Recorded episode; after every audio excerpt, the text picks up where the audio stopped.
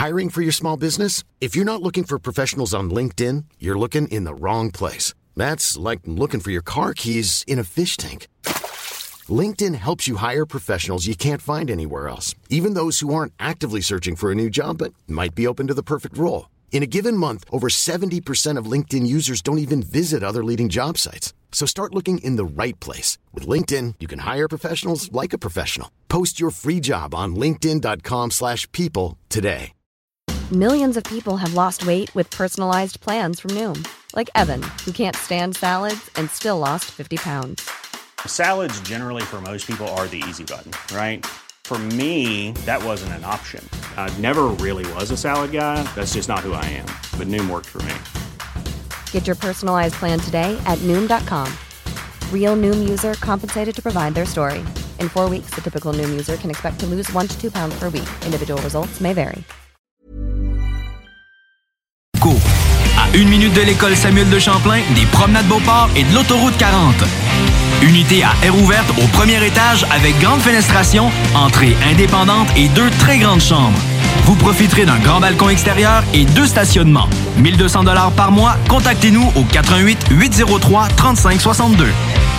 Chaque jour, le Journal de Lévis vous informe de ce qui se passe chez vous, que ce soit dans votre quartier, votre arrondissement et votre ville. Vous pouvez lire les dernières nouvelles touchant Lévis ainsi que les municipalités situées à proximité dans notre édition papier. Disponible chaque semaine dans le Publisac, sur notre site web au www.journaldelévis.com, sur notre page Facebook ou sur notre fil Twitter. 96.9 CJMD, La seule station en direct de Lévis. Avertissement. Cette émission a pour but de porter l'auditoire à réflexion. C'est pourquoi la direction de la station souhaite vous rappeler que chaque affirmation mérite réflexion. Il ne faut rien prendre comme vérité simplement parce que c'est dit, car tout ceci demeure des théories ou la perception de chacun. Nous vous recommandons de garder un esprit critique et sceptique sur ce que vous entendez ici comme ailleurs. Bonne écoute, bonne réflexion. Bienvenue dans la zone.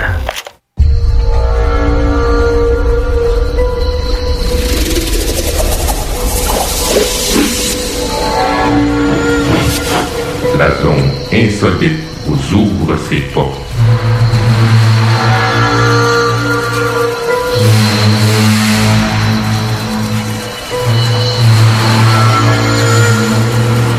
Prenons maintenant possession des ondes.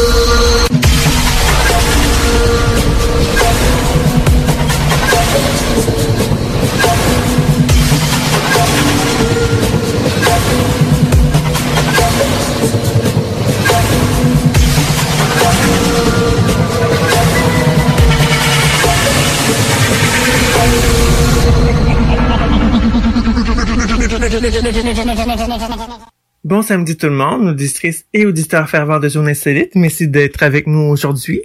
C'est toujours un plaisir. Je me présente, Jane Tousignan, co-animatrice de l'émission Enquête de terrain. Je suis en compagnie de Gilles, mon compagnon de toujours. Euh, Bonjour Gilles, comment ça va? Bonjour Jenny, je vais bien et toi? Ben, je vais bien, merci. Et on se retrouve pour une nouvelle émission où cette fois-ci nous allons recevoir Thierry Rocher, membre du SO, sauvegarde et conservation des études et archives ufologiques, et également du CNEGU. Euh, Gilles, suite à des situations récentes, des commentaires que j'ai reçus, j'aimerais bien, euh, si tu permets, lire un texte que j'ai écrit pour m'exprimer. Oui, bien sûr, euh, vas-y, c'est à toi. Euh, nous recevons depuis quelque temps des messages de gens qui pensent que l'ufologie telle qu'elle est pratiquée doit se terminer, afin de se concentrer uniquement sur les contactés, que les études et les preuves doivent être remplacées par les sentiments uniquement. Une fois pour toutes, je tiens à le répéter, l'ufologie signifie l'étude des objets volants non identifiés, et pas autre chose. Bien que des liens peuvent se faire avec les contactés ou les phénomènes paranormaux, il faut être le plus pragmatique possible. S'il le faut, trouvons un titre à l'étude des ovnis ayant euh, un lien avec d'autres sujets venant changer la définition d'origine. Euh, c'est pas parce que l'ufologie n'est pas une science officielle qu'on a le droit de la dénaturer, tout comme on dénature pas la psychologie quand elle nous passionne. hein. Euh, des gens veulent nous faire sentir coupables ou inférieurs de ne pas prendre en compte l'expérience des contactés comme si leur vécu surpassait tout et était la vérité. Mais combien de contactés ont des expériences qui vont dans le sens tout à fait différent les uns des autres? Euh, étant moi-même entouré de gens ayant été contactés, j'ai longtemps voulu l'être. Je me disais que ça devait être quelque chose de magnifique, euh, mais c'est jamais arrivé, malgré ma volonté et une, une grande ouverture d'esprit depuis l'enfance. Euh, j'ai tout d'abord cru qu'on me laisse de côté, dans l'ombre, puis j'ai réalisé que ça faisait probablement pas partie de ma destinée. J'ai accepté ce fait et au lieu d'attendre une possible mission galactique qui n'est jamais venue, contrairement à mes proches, euh, je me suis rapproché de la logique terrestre et des causes sociales. Hein. Ça a pris beaucoup de temps, mais j'y suis parvenu. Euh, S'il faut parler de sentiments et de feeling, je vais le dire, je sentais bien au fond de moi que c'était ce que je devais accomplir, pour m'accomplir moi. Euh, après, on a commencé à me dire que c'est futile, tout comme l'ufologie de terrain l'est. Que, que les vraies choses se trouvent au-delà de tout ce qui est matériel et humain. Mais tu sais, quand on n'est pas contacté, qu'est-ce qu'on peut faire de plus? Euh, ce qui est futile pour les contacter ne signifie pas que ça doit être futile pour le reste de la population mondiale. Et ce qui est la vérité pour les contacter ne signifie pas forcément que ça doit être la vérité pour le reste des humains. Euh, de plus en plus, je suis convaincu que les contactés sont des personnes qui ont quelque chose à vivre, euh, mais on n'a pas à se sentir coupable, nous non contactés, parce qu'on n'a apparemment pas le même chemin à suivre.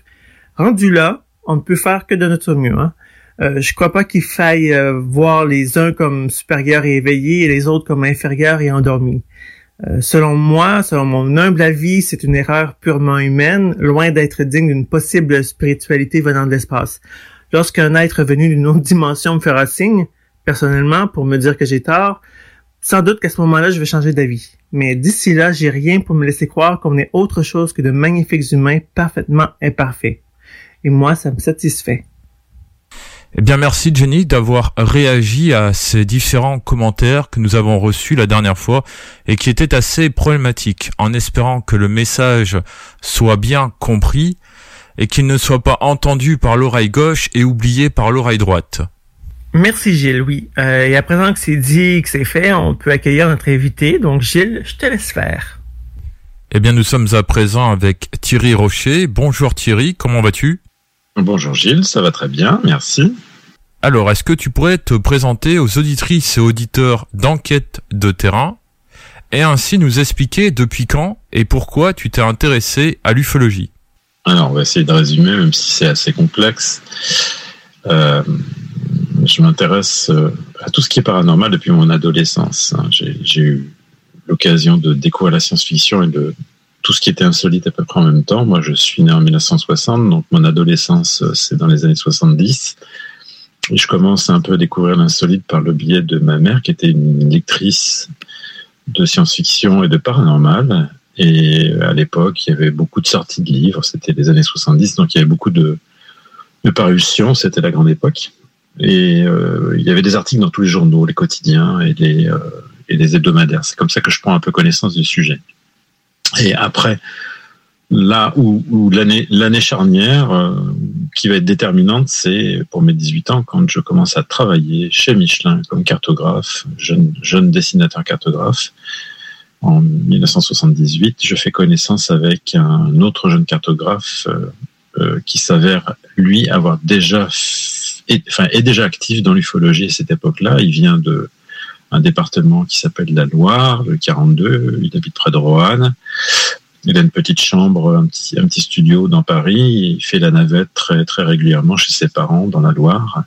Depuis 76, il a créé un groupe euh, ufologique dans un lycée. C'est la, grande époque des groupes. Hein, en 76, à partir de c'est 74 grosso modo, il y a une explosion de groupes, 73-74 en France.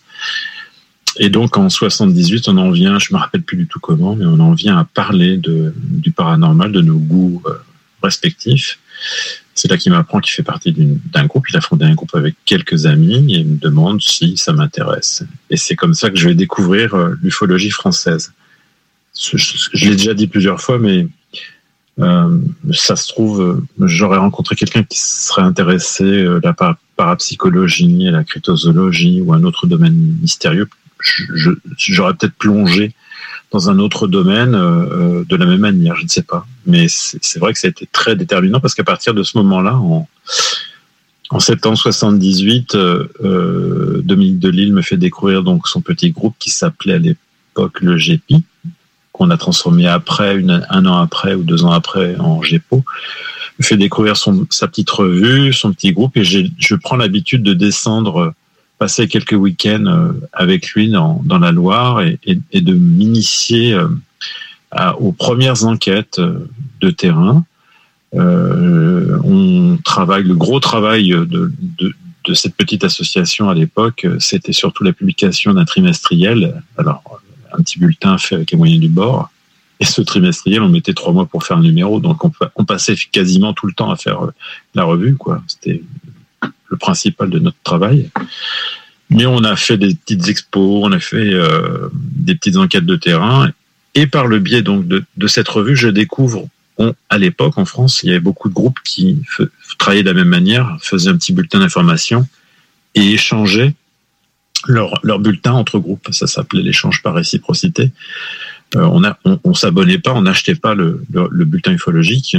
On l'envoyait gratuitement à un certain nombre de groupes euh, confrères et eux faisaient la même chose. Donc à cette époque-là, je, découvre l'ufologie française par le biais de, des bulletins euh, d'autres groupes en France et on va commencer à participer euh, à échanger avec d'autres groupes et euh, un rassemblement euh, qui à l'époque était le CECRU, c'était une première tentative de coordination européenne d'ufologie. C'est comme ça que je commence à découvrir d'autres groupes en France et à, comment dire à découvrir le travail français, voilà essentiellement. Après, l'autre étape déterminante, c'est quand je rentre du euh, du service militaire. Je pars au service militaire euh, en 81, ça dure un an, et en 82, euh, je découvre, je fais connaissance par le biais d'un autre collègue cartographe qui était venu rejoindre notre petit groupe, par le biais de ce collègue qui lui avait pris des contacts sur l'île de France avec d'autres ufologues en île de France. Je fais connaissance avec des, des chercheurs des groupes euh, francilien, euh, euh, parisien. parmi et je, je, donc je rencontre des gens comme Michel Coste et Gilles Durand qui à l'époque étaient à l'EPI, faisaient partie de l'association pour l'investigation historique des phénomènes insolites, qui était toute jeune à cette époque-là. Je rencontre aussi les gens, que je me trompe pas, ben, Henri Chaloupet, qui chez Arsan, c'est un petit groupe qui était, qui s'appelait le CEPI, je crois, qui était ici les Moulineaux. Euh, qui était euh, local. Je rencontre aussi euh, les ufologues du groupe Contrôle avec Michel Pissin, Gérard Charbonnier. je rencontre aussi, ça me permet de rencontrer aussi des groupes comme la SPEPS avec Bonaventure, le Géos avec Gérard Lebas. Enfin, je commence à découvrir, disons, de, de rencontre en rencontre, de conférence en conférence, de, de réunion en réunion. Je rencontre toute l'ufologie sur l'île de France, sur Paris. Et là, c'est un bon, un bon en avant euh, supplémentaire parce que, ben, par le biais des connaissances, je découvre sur, à cette époque-là, sur Paris, euh, c'est le hasard qui veut ça. Hein. c'est parce que moi, j'habitais, euh, j'ai toujours habité en Île-de-France.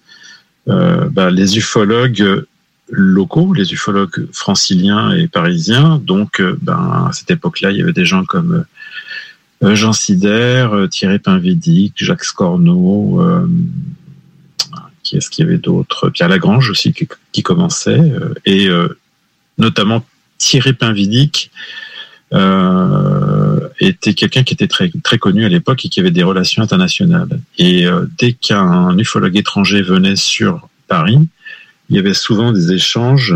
Ah, j'oublie aussi Bertrand Meus, aussi et Claude Moget qui était sur place. C'était vraiment le mouvement sciences humaines, socio-psychologiques.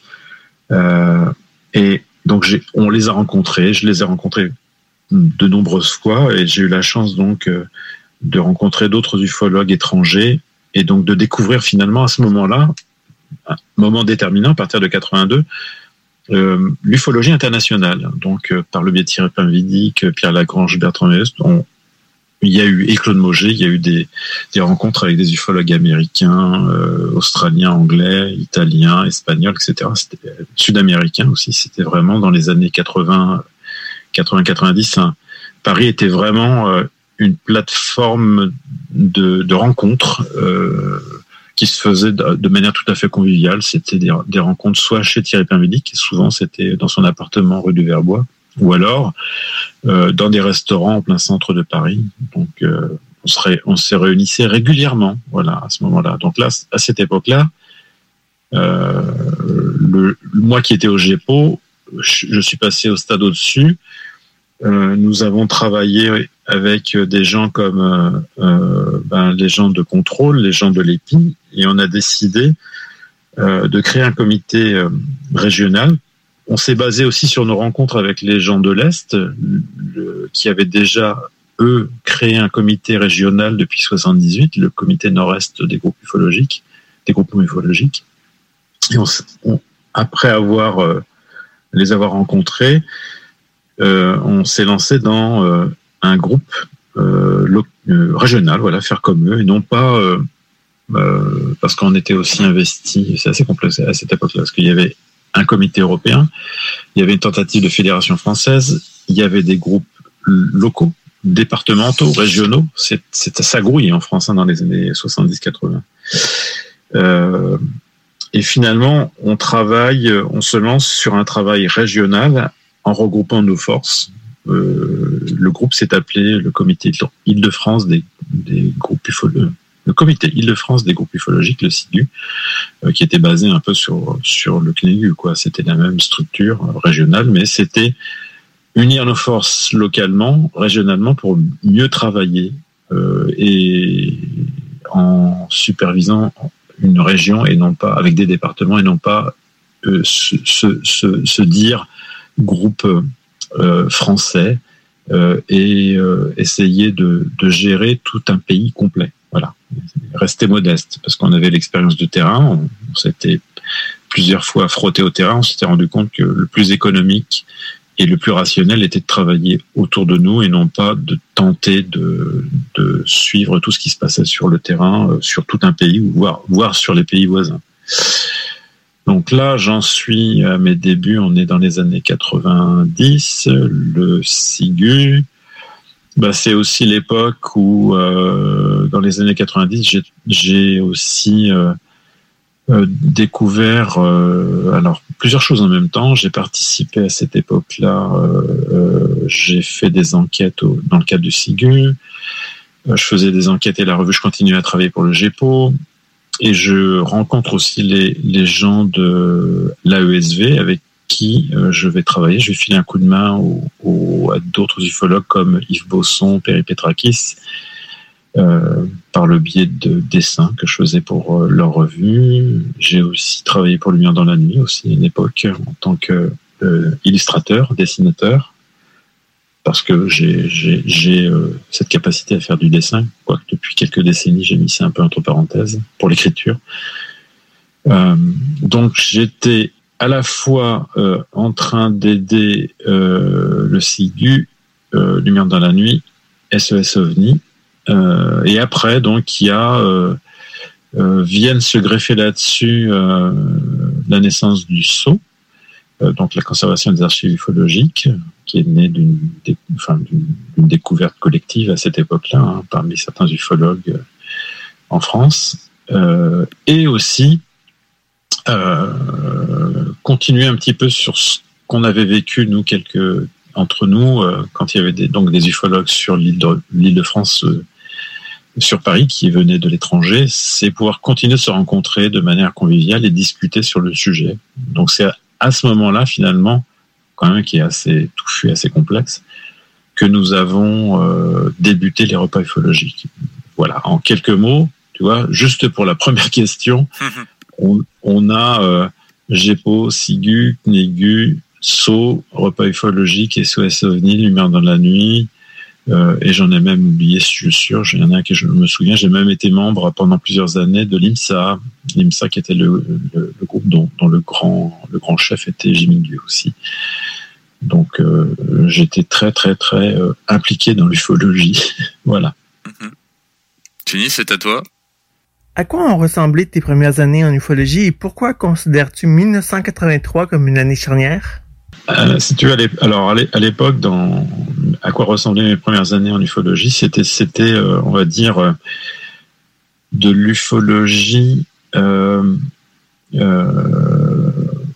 qui, était une ufologie de découverte, qui était quand même plutôt qui était un, mix entre de, l'enquête de terrain, de la rencontre avec des témoins, mais également des rencontres avec des ufologues, du travail de l'information aussi ufologique, puisque le bulletin nous prenait beaucoup de temps.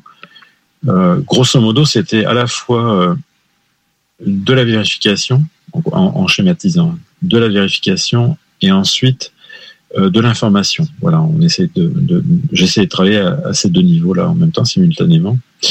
en 83, année charnière parce que euh, je, je, je, termine mon service militaire euh, et là je m'implique plus à temps complet dans l'ufologie. J'ai pu j'ai pu cette ce problème de service militaire qui m'a qui m'a arrêté un peu, qui m'a ralenti. Quoique pendant même le service militaire, pendant un an, j'ai quand même fait l'ufologie. Je continue à faire participer au bulletin du GEPO.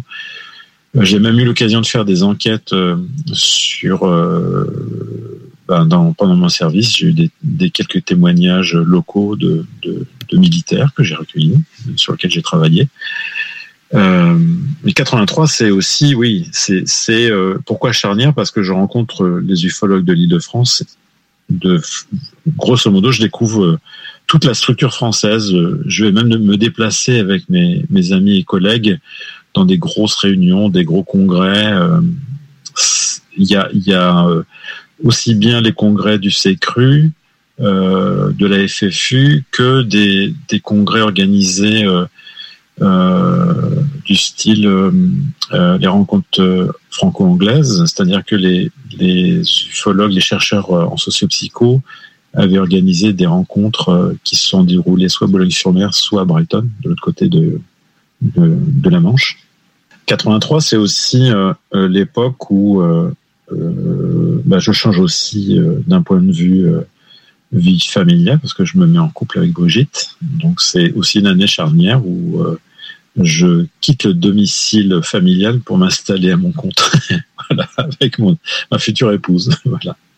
Alors j'aimerais revenir, si tu le permets, sur un groupe que tu as mentionné tout à l'heure brièvement.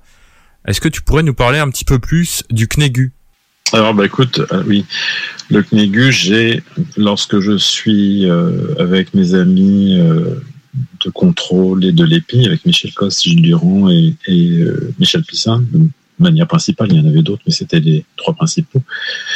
on, plus Ronald Juillet et Dominique Delille du GEPO, évidemment, on décide, eux avaient déjà des contacts avec d'autres ufologues régionaux, côté de l'ouest sur la Bretagne, du côté de, de la Bourgogne, euh, du côté du sud-est, la région, Provence-Côte d'Azur, mais aussi surtout principalement la région est, puisque c'est là, euh, on va dire, euh, où une structure s'était mise en place très tôt, dès, dès 78, le CNEGU. Le CNEGU, c'est vraiment un groupe, enfin, plusieurs groupes ufologiques euh, départementaux qui se sont rendus compte qu'en s'alliant sur une région, ils, pouvaient faire un travail efficace, euh, beaucoup plus efficace que les autres groupes qui euh, soit restaient locaux, soit prenaient trop d'ampleur et s'essoufflaient en voulant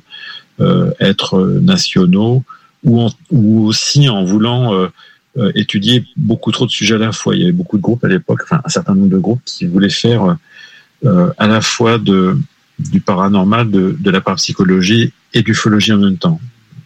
Je ne mets pas en cause, ce, je respecte hein, ces, ces, ces, ces, groupes qui voulaient faire de l'étude dans, tout, dans plusieurs domaines à la fois. Mais tu te rends compte que finalement, il faut être, euh, il faut être modeste et économe. Tu peux pas tout, tout faire. Il faut faire un choix à certains moments. Euh, parce que tu n'as pas le temps nécessaire, tu n'as pas les moyens nécessaires, tu n'as pas les techniques. Euh, voilà. Et euh, le, comité Nord-Est, euh, on, y va, nous, en tant qu'indépendants. à l'époque, je me rappelle qu'en 83, il y a Michel Pissin de Contrôle qui organise une session du CNEGU. Et Contrôle était, je crois que le groupe Contrôle a failli rentrer au CNEGU, puis finalement, au sein du CNEGU, euh, il y avait plusieurs euh, commissions différentes et il y a eu une discussion qui a qui, qui, d'où d'où est sortie l'idée, mais plutôt que de faire rentrer des gens qui étaient trop euh, des ufologues qui étaient trop excentrés par rapport à la délimitation géographique volontaire que s'était fixé le CNEGU, a proposé à de créer un autre groupe. Donc ça, ça a été Sigu, j'en ai parlé tout à l'heure. Et nous, en tant que Sigu, puis en tant que GEPO, on a été invité plusieurs fois euh, aux sessions du CNEGU, euh, puisque le CNEGU euh, est né en mai 78 et, grosso modo, la base de ces rencontres, sa manière de fonctionner, c'était un week-end de travail tous les quatre mois, grosso modo. Il y avait à peu près trois ou quatre, ça dépendait des années, trois ou quatre week-ends de rencontres, réunions par an. Donc, euh, c'est comme ça que j'ai été amené euh, en tant qu'invité euh, à les rencontrer de manière de plus en plus régulière. et c'est à partir des années 90 que j'en ai été membre. Euh, je m'en suis retiré à une certaine époque et puis après j'y suis revenu, notamment après 2000, euh, grosso modo depuis le début des années 2000. Voilà, je suis membre du CNEGU. Oui. Et je peux t'en parler. Excuse-moi. Donc le CNEGU euh, continue à l'origine. Euh, il y avait plusieurs groupes qui travaillaient. L'ufologie française a eu une évolution qui a fait que au sein des groupes, beaucoup de personnes, beaucoup de membres sont partis, ont fait autre chose, se sont lassés de l'ufologie. Leurs attentes n'ont pas été euh, confirmées, donc ils sont tournés vers autre chose. Et au sein des groupes, sont restés grosso modo les plus actifs, les plus acharnés, les, plus euh, intéressés, curieux par le sujet. Quoi.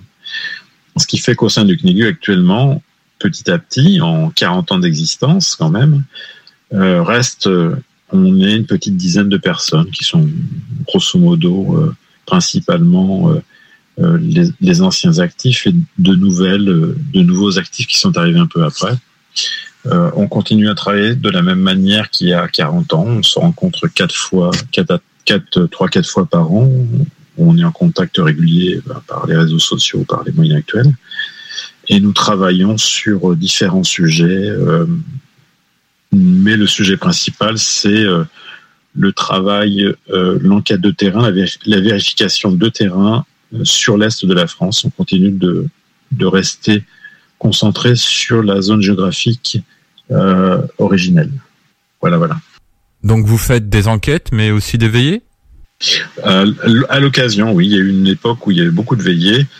Euh, maintenant, on, on, est moins branché dans les veillées.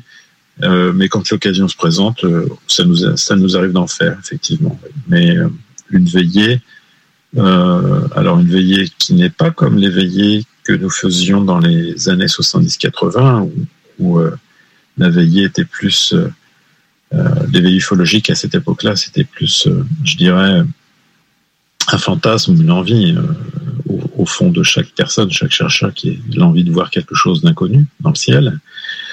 Petit à petit, les, veillées euh, se sont tournés vers quelque chose de plus pédagogique, euh, de plus euh, intéressant, qu'elle puisse amener quelque chose d'un plus à l'ufologie. Apprendre à voir tout ce qui peut se passer la nuit sur le terrain, comment l'humain réagit la nuit, quelles sont les différentes activités que l'on peut faire, et aussi comment, dans certains cas, se mettre dans la peau du témoin et réagir à la fois comme témoin et comme enquêteur. Voilà. Merci Thierry. C'est déjà le temps d'aller à la première pause, alors euh, attendez-nous, on vous revient dans un instant. CJMD 96.9, l'alternative radiophonique. Nous, on fait les choses différemment. C'est votre radio. 50% talk, 50% musical. Talk, rock and hip-hop radio station. Tous les vendredis et samedis jusqu'au mois de juillet, c'est le retour du Québec Rock Contest. Le plus grand concours rock metal du Québec sera en mode virtuel et regroupera plus de 60 groupes prêts à enflammer les planches du Bûcher Bar Spectacle. Un événement qui vous permettra de rester dans le confort de votre salon et de soutenir la scène émergente du Québec. Les catégories composition rock, composition métal, cover band et hommage. Billets disponibles sur le vente.com. Une présentation des productions Sébastien Gérard et de la brasserie Malco. Des bières qui dépassent les plus hauts standards.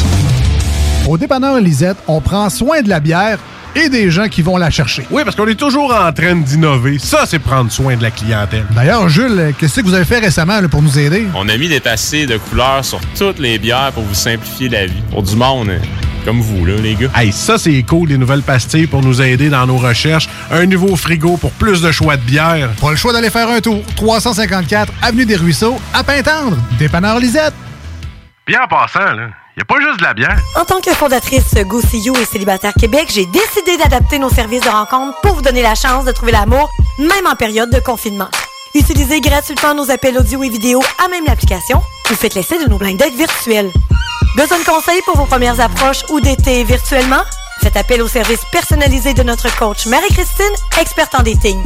Téléchargez dès maintenant GoSeeYou.app, visitez célibatairequebec.com ou contactez-nous sans frais 1-833-GO-SEE-YOU. Nouveau à Québec. Tu souhaites vivre une expérience unique au Québec, te dépasser et découvrir ton plein potentiel insoupçonné? Viens participer au stage de dépassement de soi et aux journées bootcamp offertes par les instructeurs de chez MLK Abilities. Au programme, parcours d'obstacles, dépassement physique et mental, ateliers de survie, courses d'orientation, missions individuelles et de groupe et plein d'autres surprises. Ouvert à toutes et à tous, seul ou accompagné, aucun prérequis nécessaire et plusieurs forfaits disponibles. L'équipe MLK Abilities t'attend. Détails et inscriptions sur mlkabilities.com. mlkabilities.com. Salut, c'est Babu, c'est le temps de rénover. Toiture, portes et fenêtres, patio, revêtement extérieur, pensez DBL. Cuisine, sous-sol, salle de bain, pensez DBL. Dépassez vos attentes, respectez votre budget et soyez en paix avec une équipe engagée. Groupe DBL cumule plus de 40 ans d'expérience et recommandé CA, certifié APCHQ et membre de l'Association de la construction du Québec. Planifiez vos projets dès maintenant en contactant Groupe DBL au 418 681 2522 ou en ligne à groupedbl.com. Citoyens de Lévis, les restaurateurs et les commerçants de chez nous ont besoin de vous. Pour vous encourager à encourager les gens d'ici, nous mettons à votre disposition des outils Made in Lévis pour vous faciliter à acheter local. Découvrez-les sur meilleuralevis.com et faites une différence dans la communauté dont vous faites partie. Parce que chaque achat fait chez nous contribue à l'économie locale. Et parce que c'est meilleur ici, meilleur à Lévis.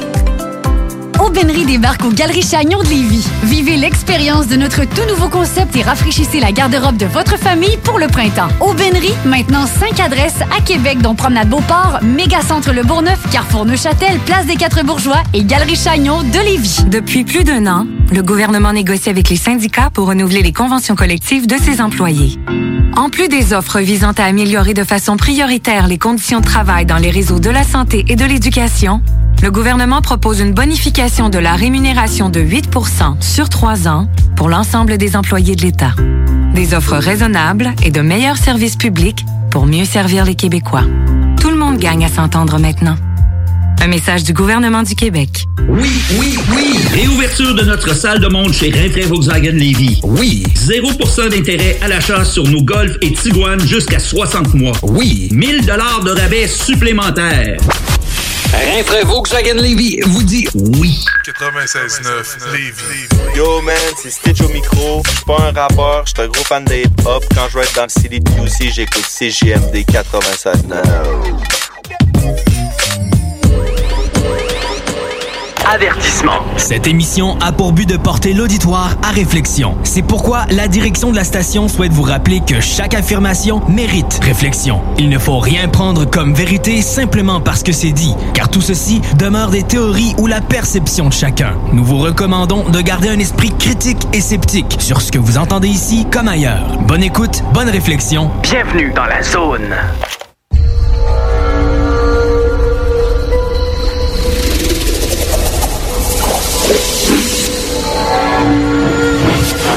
La zone insolite vous ouvre ses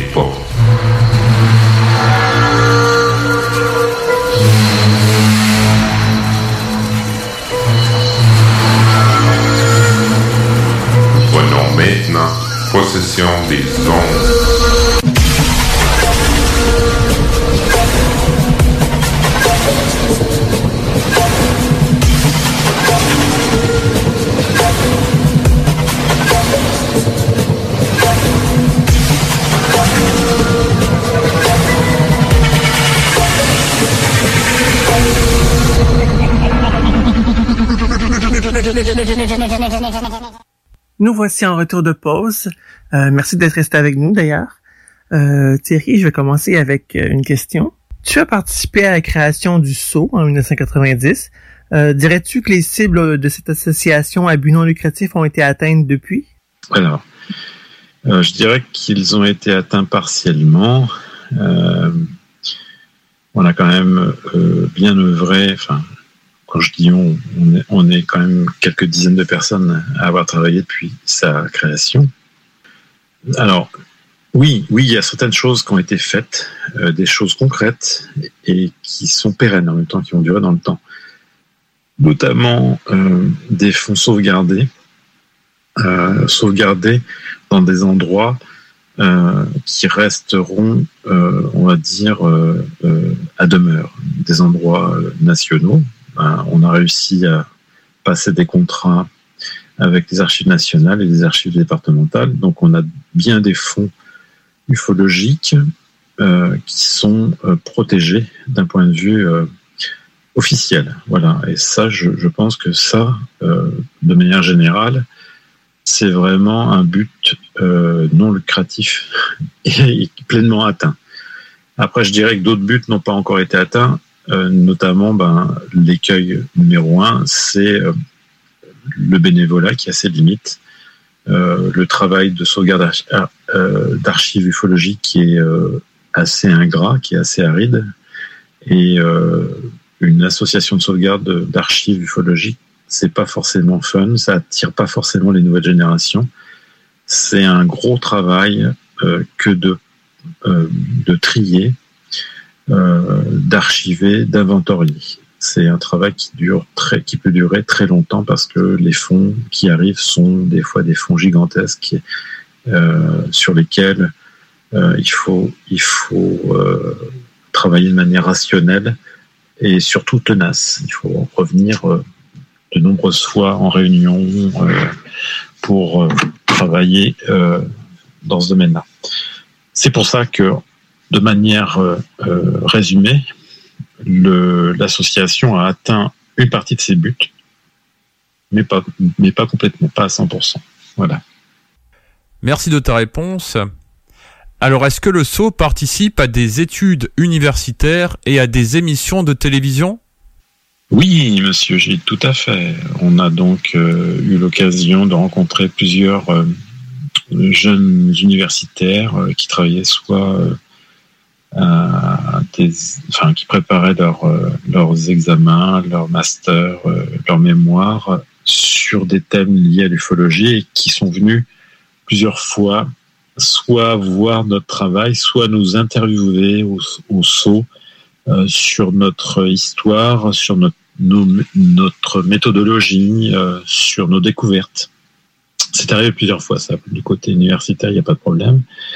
Que ce soit à la fois pour de, euh, on va dire, du, dans le domaine de la sociologie, de l'ethnologie, euh, dans le domaine de l'histoire, de la documentation, euh, et aussi dans le domaine de, de, de, de- que je dise pas de bêtises, de, pas de la télévision, du documentaire, du documentaire euh, des, de jeunes cinéastes universitaires qui, qui, qui sont venus nous voir à ce sujet-là. Euh, donc ça, c'est pour les études, il n'y a pas de problème, ça nous arrive régulièrement. On en a encore rencontré là euh, euh, à l'automne dernier ou au début, en début d'année, à un moment, je crois. Euh, les émissions de télévision, ça nous est arrivé de participer à certaines émissions. Euh, c'est plutôt rare parce que c'est plus des documentaires que des émissions de télévision. Tout dépend de ce que euh, toi, Gilles et Jenny, vous entendez par émission de télévision. Un documentaire, reportage. euh, Plutôt ça, voilà, tout à fait. Ça, ça c'est arrivé plusieurs fois, effectivement. C'est pas régulier, mais ça arrive. T'as d'ailleurs, ça me fait penser à quelque chose qu'on parle rarement au sein de l'association. Est-ce que ces émissions de télévision, documentaires ou reportages ont un impact quant au recrutement? Euh, au niveau euh, impact de ces émissions, moi je pense qu'il est très modeste. Parce que le, le travail du saut est quelque chose qui, est quand même, qui est très très pointu. Euh, et puis en plus, on n'est pas sur quelque chose qui attire les foules. Euh, on n'est pas sur du visuel.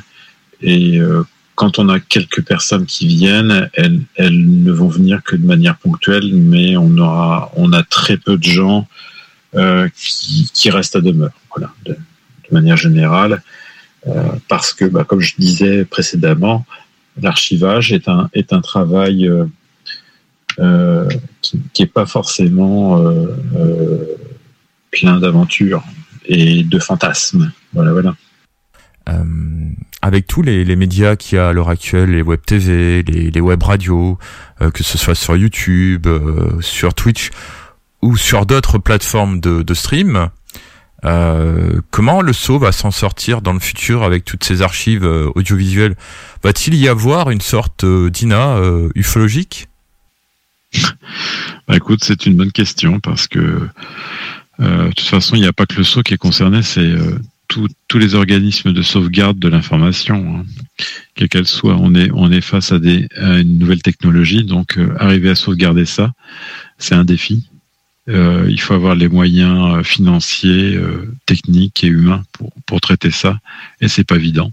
Alors au niveau du saut, c'est du bénévolat. On fait dans la modeste, enfin, on fait dans avec les modestes moyens que nous avons et on verra comment on peut avancer dans, dans ce domaine-là. Mais c'est sûr que on n'est pas on n'est pas que face à du papier pour euh, la sauvegarde euh, d'informations. Ouais, tout à fait. Les archives ont maintenant euh, de multiples formes. Tu as collaboré au groupe VK en 1990. Peux-tu expliquer ce que c'est aux éditeurs et aux éditrices, s'il vous plaît? Effectivement, j'ai même complètement oublié, même dans mon, dans mon historique ufologique d'en parler. Effectivement, j'ai participé aussi euh, à VK, euh, comme quoi les années 90 étaient quand même extrêmement riches. Alors pourquoi VK Parce que euh, à l'époque, dans les années 80, fin années 80, début années 90, euh, on était, ben, on était en contact avec les, nos amis du CNEGU il se trouve qu'en 89, euh, nos amis du CNEGU organisent un, un groupe, euh, enfin un voyage collectif euh, qui est à la fois un voyage d'études. Donc euh, premier, première, je crois qu'il reste 15 jours en 89 en Angleterre pour découvrir ça, puisque on commençait à en parler dans diverses revues. Nous, on avait pris connaissance de, de ce phénomène-là euh, par le biais notamment d'un article de Jean Sider dans Lumière dans la nuit, qui remontait déjà euh, à quelques années avant, euh, peut-être dans les années 83, 84, 85, dans ces eaux-là. Jean Sider, lui, avait des, était, je n'ai pas de nouvelles depuis un certain moment, mais un lecteur anglophone de longue date, et il recevait des revues et des, il achetait des livres sur différents sujets, notamment à l'époque, c'était lui qui avait, qui avait, des, enfin, qui avait euh, parlé aussi des, des, mutilations animales, de l'affaire de Roswell, de, euh, des crops. Donc, euh, en 89, euh, le CNEGU organise un premier groupe d'études.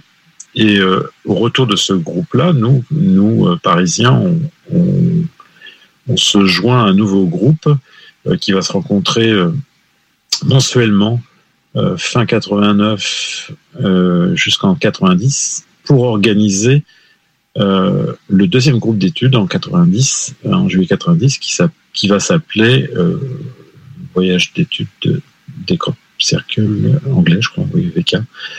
Premier, premier voyage d'études où là, on est une 8, 9, 10 personnes et on a chacun déterminé les actions qu'on a à faire. On a des choses à vérifier, on veut aller sur le terrain, vérifier nos hypothèses, euh, découvrir les faits et euh, euh, faire de la, de la vérification, repérer où sont les crop circles, voir comment ils sont faits, à quels endroits, à quel moment ils apparaissent, etc. On a vraiment, euh, je, me rappelle très bien qu'à l'époque, en 89, des fin 89, on avait vraiment épluché tout ce qu'on pouvait trouver à cette époque-là. Euh, on, avait, la chance, on avait la chance au sein du CNEGU d'avoir des, des, lectrices, euh, des, des lecteurs anglophones, donc ça, ça, nous a bien, ça nous a bien aidé. Donc en 90, on, on part en juillet 90, on part avec euh, Thierry Pinvidic et c'est aussi par le biais de Thierry Pinvidic qu'au retour de, du mois de juillet, euh, on obtient, euh, Thierry obtient un, un accord pour un article dans, dans Science et Vie pour présenter le- la synthèse de nos travaux, de nos découvertes. De tout ce qu'on a vu, nous, à l'époque, en juillet 90, euh, tout ce qu'on a découvert, tout ce qu'on a vérifié sur le terrain, euh, pour nous, tout était faisable de la main d'homme. Et de, des travaux et des découvertes de VK, euh, c'est Gilles, Gilles Munch, qui a mis ça euh, ensuite de manière factuelle et sous forme d'études détaillées, le rapport VK, qui a mis ça à la disposition euh, des spécialistes, des ufologues, puisque en ufologie, tout le monde était, les chercheurs étaient euh, fascinés par ce sujet. Et le rapport VK ensuite a été mis euh, à disponibilité du public. Donc, de tout ce qu'on a pu voir, nous, à l'époque, sur le terrain, tout était faisable de la main d'homme. Voilà. Parce que, pour diverses raisons sur lesquelles on pourra revenir ultérieurement. quoi. Voilà, évidemment. Voilà pour VK. Alors une question que bon nombre de personnes se posent. Pourquoi a-t-on rajouté les crop circles à l'ufologie? Eh bien, écoute, c'est un peu comme d'autres sujets euh, euh, du même style, on va dire comme les mutilations, on va dire comme les enlèvements, comme le triangle des Bermudes, etc. Euh, on a euh, des phénomènes qui sont mystérieux et dans certains cas, on a euh, observation de phénomènes lumineux. Donc, euh, on va avoir automatiquement une liaison qui va se faire entre les deux, entre le phénomène insolite et les observations de phénomènes lumineux. Alors, c'est encore plus, comment dire, criant pour les crop circles, puisque ce qu'on avait constaté, ce qui nous avait, euh, euh, dire, stupéfait à l'époque, qui était vraiment très excitant, euh, l'ufologie, c'était l'étude de témoignages, d'observations, de phénomènes lumineux, avec très peu de cas de traces, enfin une minorité de cas de traces, avec traces sur le terrain. Et là, on avait un phénomène inverse. On avait des traces partout, des traces majoritairement circulaires. Donc on était, face à un phénomène euh, avec très peu de témoins qui découvraient la formation, enfin des témoins qui voyaient comment se faisaient ces crop circles.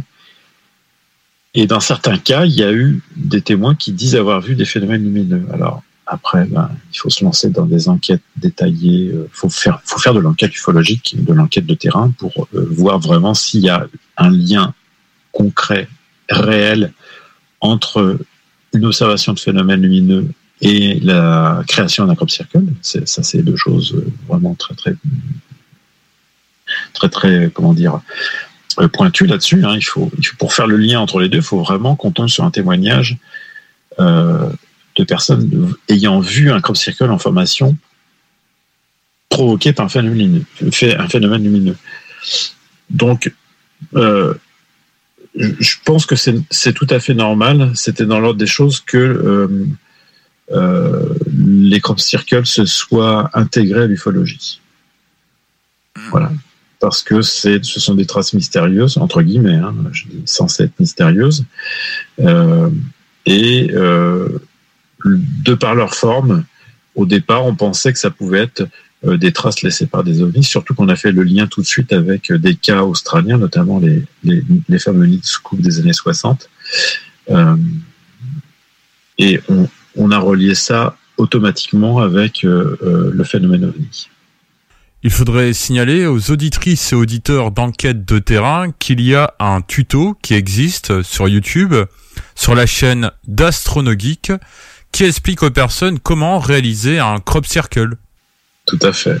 Tout en sachant que déjà, euh, je me rappelle très bien que dès les années 80, après 90, on avait des, de par nos contacts et nos lectures anglophones, on avait euh, déjà des informations sur des, ce qu'on appelle à l'époque, ce qu'on appelait les circle makers, euh, des, des groupes qui créaient les crop circles et qui déjà parlaient de leur technique. Ça, ça c'est pas c'est pas nouveau. Disons que la nouvelle génération YouTube euh, a remis au bout du jour quelque chose qui existait déjà, mais de manière peut-être plus confidentielle. c'est grâce aux réseaux sociaux et aux nouveaux moyens techniques. Mais euh, ce qui est curieux et fortement dommage, c'est que les enquêteurs ont beau expliquer comment sont faits les crop circles, notamment avec le rapport VK, au public, mais il y a une partie du public qui refuse d'admettre que c'est fait par la main de l'homme. Ils ont une sorte de syndrome de Ramina Grobis, autant dire le chat qui retombe sur ses pattes.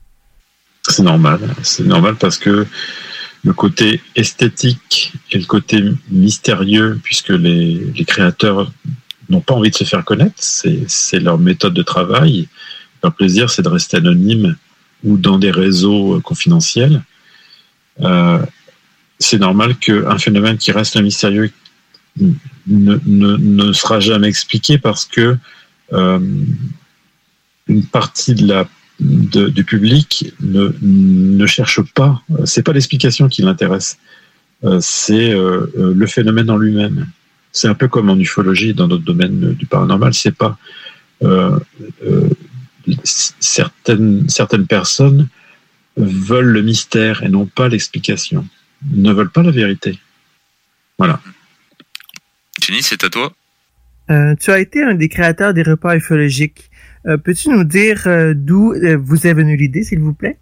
Tout simplement parce qu'à l'époque, comme je l'ai dit tout à l'heure, on, était sur Paris et que l'ufologie parisienne et- francilienne était assez bouillonnante, on va dire. Il y avait beaucoup de rencontres de, de chercheurs de groupes français, départementaux, régionaux et des chercheurs internationaux qui venaient de l'étranger, qui passaient pour des raisons professionnelles ou, ou personnelles à Paris. Euh, donc, euh, dans les années 80, il y a eu beaucoup de rencontres dans des restos euh, avec des ufologues de passage, ce qui fait que de là est née cette idée de pouvoir se rencontrer de manière un peu plus régulière. Donc, au tout départ, en début 90-91, euh, on est au départ quelques-uns à, à se rencontrer de manière complètement irrégulière. Et comme c'était un sujet qui nous intéressait, que on voulait se rencontrer, plus facilement euh, que dans des restos à droite et à gauche, on, se lance dans euh, euh, l'idée d'un restaurant, euh, d'un repas dans un restaurant euh, beaucoup plus régulier, dans un, repas mensuel. Donc ça, j'ai commencé à le gérer euh, euh, avec une ou deux personnes, puis après, euh, moi, je l'ai géré à, temps complet. J'étais, disons, le- à l'origine de ça euh, de manière active. Euh, et on a commencé à, se voir euh, régulièrement dans des restaurants de, du 11e, euh, du centre de Paris, euh, dès, dès, dès 90 ou dès 91, je crois qu'on commence les tout premiers. Euh, où, euh, donc il y avait, euh, c'était de manière, on va dire, officieuse. On envoyait, euh, euh, à l'époque, c'était des invitations par, par courrier euh, ou des coups de téléphone à droite et à gauche, et petit à petit, ça se savait. Et on me contactait pour que je réserve euh, un certain nombre de places pour telle ou telle personne. Donc après, ça s'est bien institué, mis en place. euh, et dans les années 92, 93, 94, le, les repas euh, euh, en resto euh, ont, ont amené, euh, je me rappelle que avec mon, mon ami Jean-Claude Leroy, on gérait ça. Euh, il y avait des fois euh, 20, 30 personnes dans le resto. Bon, puis après, euh, j'ai commencé, euh, ça a été chaud à gérer parce que il y avait plein de, plein de problématiques qui venaient se mélanger, euh, notamment ben, euh, des gens qui voulaient pas être assis à côté d'un tel ou un tel, qui ne supportaient pas. Euh, des, dans des restaurants, ben, y en a, à l'époque, on pouvait fumer dans les restos, donc il y en a qui voulaient pas être euh, dans la fumée du voisin, euh, il y en a qui voulaient pas manger tel type de restauration. Il y en a qui voulaient se garer facilement en voiture parce qu'ils venaient de, de province. Et puis aussi, euh, quand aussi euh, on, se, comment dire, on se fait ses propres expériences hein, en tant qu'organisateur de repas. Euh, il y avait aussi euh, ben, ceux qui partaient sans payer. Ça m'est arrivé plusieurs fois en tant qu'organisateur de me retrouver à la fin, de gérer avec le restaurateur des impayés. Alors, soit de gens indélicats, soit des fois des restaurateurs aussi qui pouvaient être indélicats, soit les deux à la fois. Enfin, ça pouvait, enfin, on avait des variantes. Donc, au bout d'un moment, tu es un peu fatigué de faire ça. Puis moi, qui suis quand même à l'époque était assez timide, j'étais aussi gêné de. J'avais quand même la stimulation, la volonté de faire que les gens se rencontrent et discutent du sujet, mais j'étais pas, j'ai pas la fibre à, prendre la parole et à gérer un groupe, euh, un grand groupe et à, me montrer en public dans un restaurant et à se lancer dans des mini-conférences. C'est surtout après que les repas euh, vont prendre une nouvelle tournure parce que Gérard Lebas, qui, qui à l'époque, le Géos avait disparu, je crois, et, Gérard était toujours très actif en ufologie, mais décide de de s'investir dans les repas. Et je, finalement, je laisse ma place à, Gérard, qui lui va, avait un carnet d'adresses monstrueux à l'époque. Il, connaissait beaucoup, vraiment beaucoup de monde. Et c'est lui qui lance le, principe de quoi qu'on y allait déjà à cette époque-là. On avait commencé à, y aller, mais à titre, euh, on va dire, euh, pas presque pas confidentiel, mais euh, on en avait marre du resto où on avait des problèmes, donc on cherchait un moyen encore plus simple, plus libre, moins entravé qu'un resto classique. Et on trouve la cafétéria. C'est à ce moment-là que Gérard, lui, va développer le principe et amener du monde et instituer une un, rythme mensuel avec aussi son carnet d'adresses lui a permis d'amener des, gens connus, des conférenciers qui venaient faire des mini, des, mini interventions. Et c'est à partir de là que ça a commencé à, à essaimer euh, moi, je fais un coup de main à Gérard. Je faisais pendant pendant plusieurs années, j'ai fait les comptes rendus avec lui, c'est-à-dire que lui faisait la partie euh, communication et moi j'étais plus à prendre des notes et, à faire le, le, compte rendu par la suite. Et c'est à partir de là que ça a vraiment pris son ampleur et que le principe de se rencontrer, de manger de manière collective et de parler d'un sujet euh, comme l'ufologie a pris son envol. Quoi. ça s'est mis à droite et à gauche. Avec la Covid-19 et les confinements, les restaurants sont fermés. Et il y a plus de repas ufologiques, mais des zooms ovni, finalement. Comment vois-tu l'avenir des repas ufologiques Oh, je me fais pas du tout de bile. Euh, je, pense que euh, dès que la vie va reprendre et toutes les activités qui pour le moment étaient euh, arrêtées vont reprendre, tout simplement.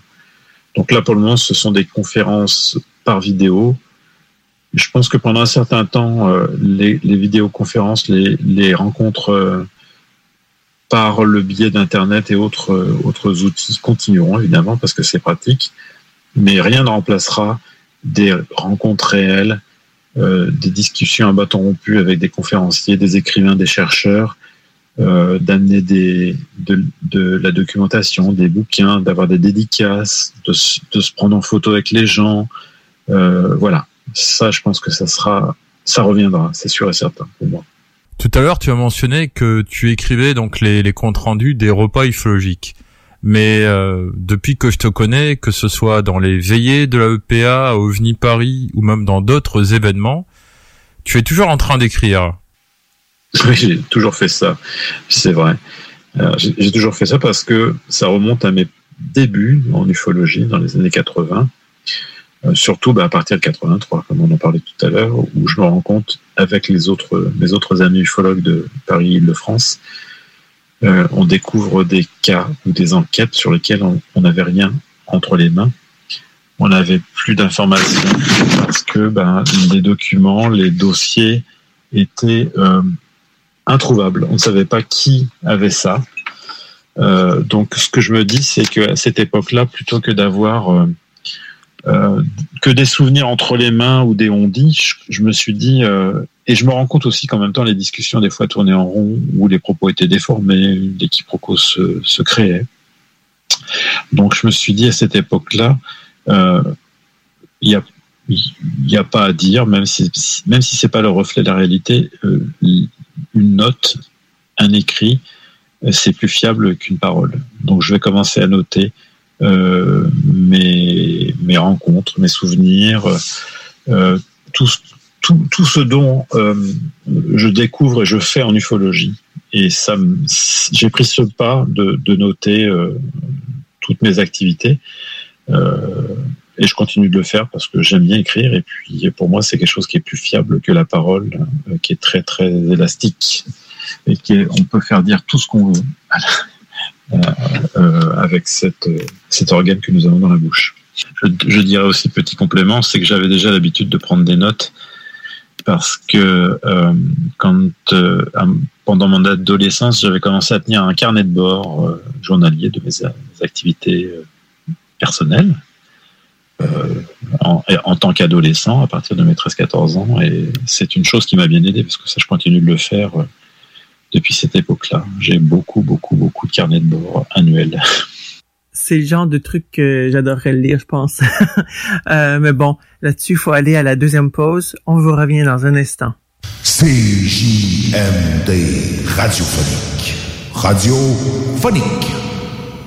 Au dépanneur Lisette, on prend soin de la bière et des gens qui vont la chercher. Oui, parce qu'on est toujours en train d'innover. Ça, c'est prendre soin de la clientèle. D'ailleurs, Jules, qu'est-ce que vous avez fait récemment là, pour nous aider? On a mis des passés de couleurs sur toutes les bières pour vous simplifier la vie. Pour du monde euh, comme vous, là, les gars. Hey, ça, c'est cool, des nouvelles pastilles pour nous aider dans nos recherches. Un nouveau frigo pour plus de choix de bière. Pas le choix d'aller faire un tour. 354 Avenue des Ruisseaux, à Pintendre. Dépanneur Lisette. Bien en passant, là, y a pas juste de la bière.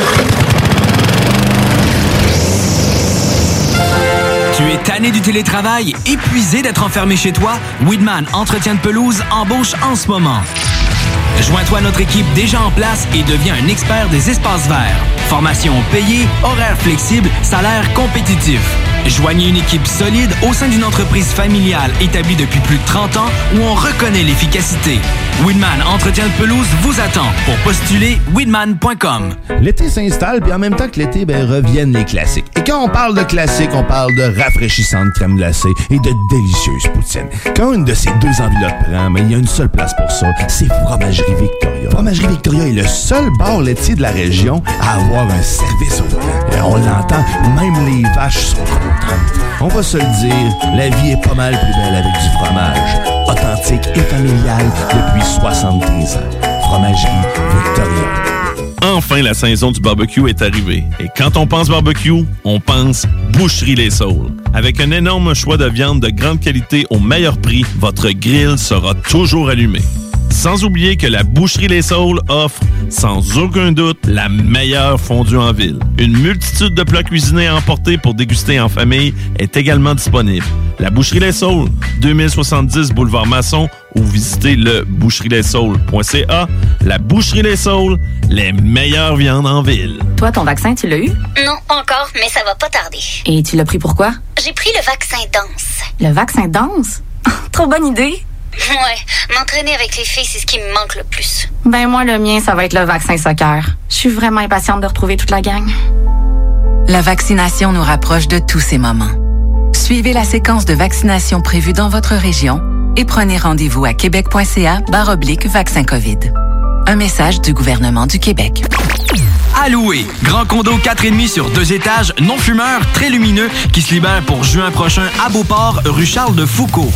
À une minute de l'école Samuel de Champlain, des promenades Beauport et de l'autoroute 40.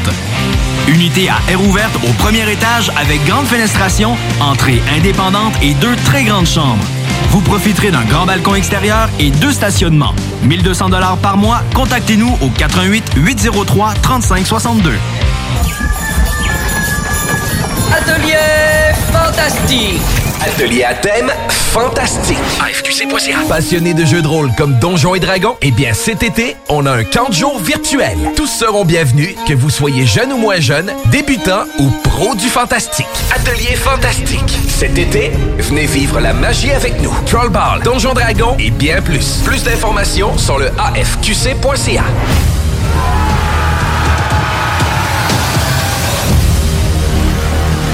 Oui, oui! Réouverture de notre salle de monde chez Rinfrae Volkswagen Levy. Oui! 0% d'intérêt à l'achat sur nos Golf et Tiguan jusqu'à 60 mois. Oui! 1000 dollars de rabais supplémentaires. Rinfrae Volkswagen Levy vous dit oui. 96.9. The alternative radio station. Avertissement. Cette émission a pour but de porter l'auditoire à réflexion. C'est pourquoi la direction de la station souhaite vous rappeler que chaque affirmation mérite réflexion. Il ne faut rien prendre comme vérité simplement parce que c'est dit, car tout ceci demeure des théories ou la perception de chacun. Nous vous recommandons de garder un esprit critique et sceptique sur ce que vous entendez ici comme ailleurs. Bonne écoute, bonne réflexion. Bienvenue dans la zone.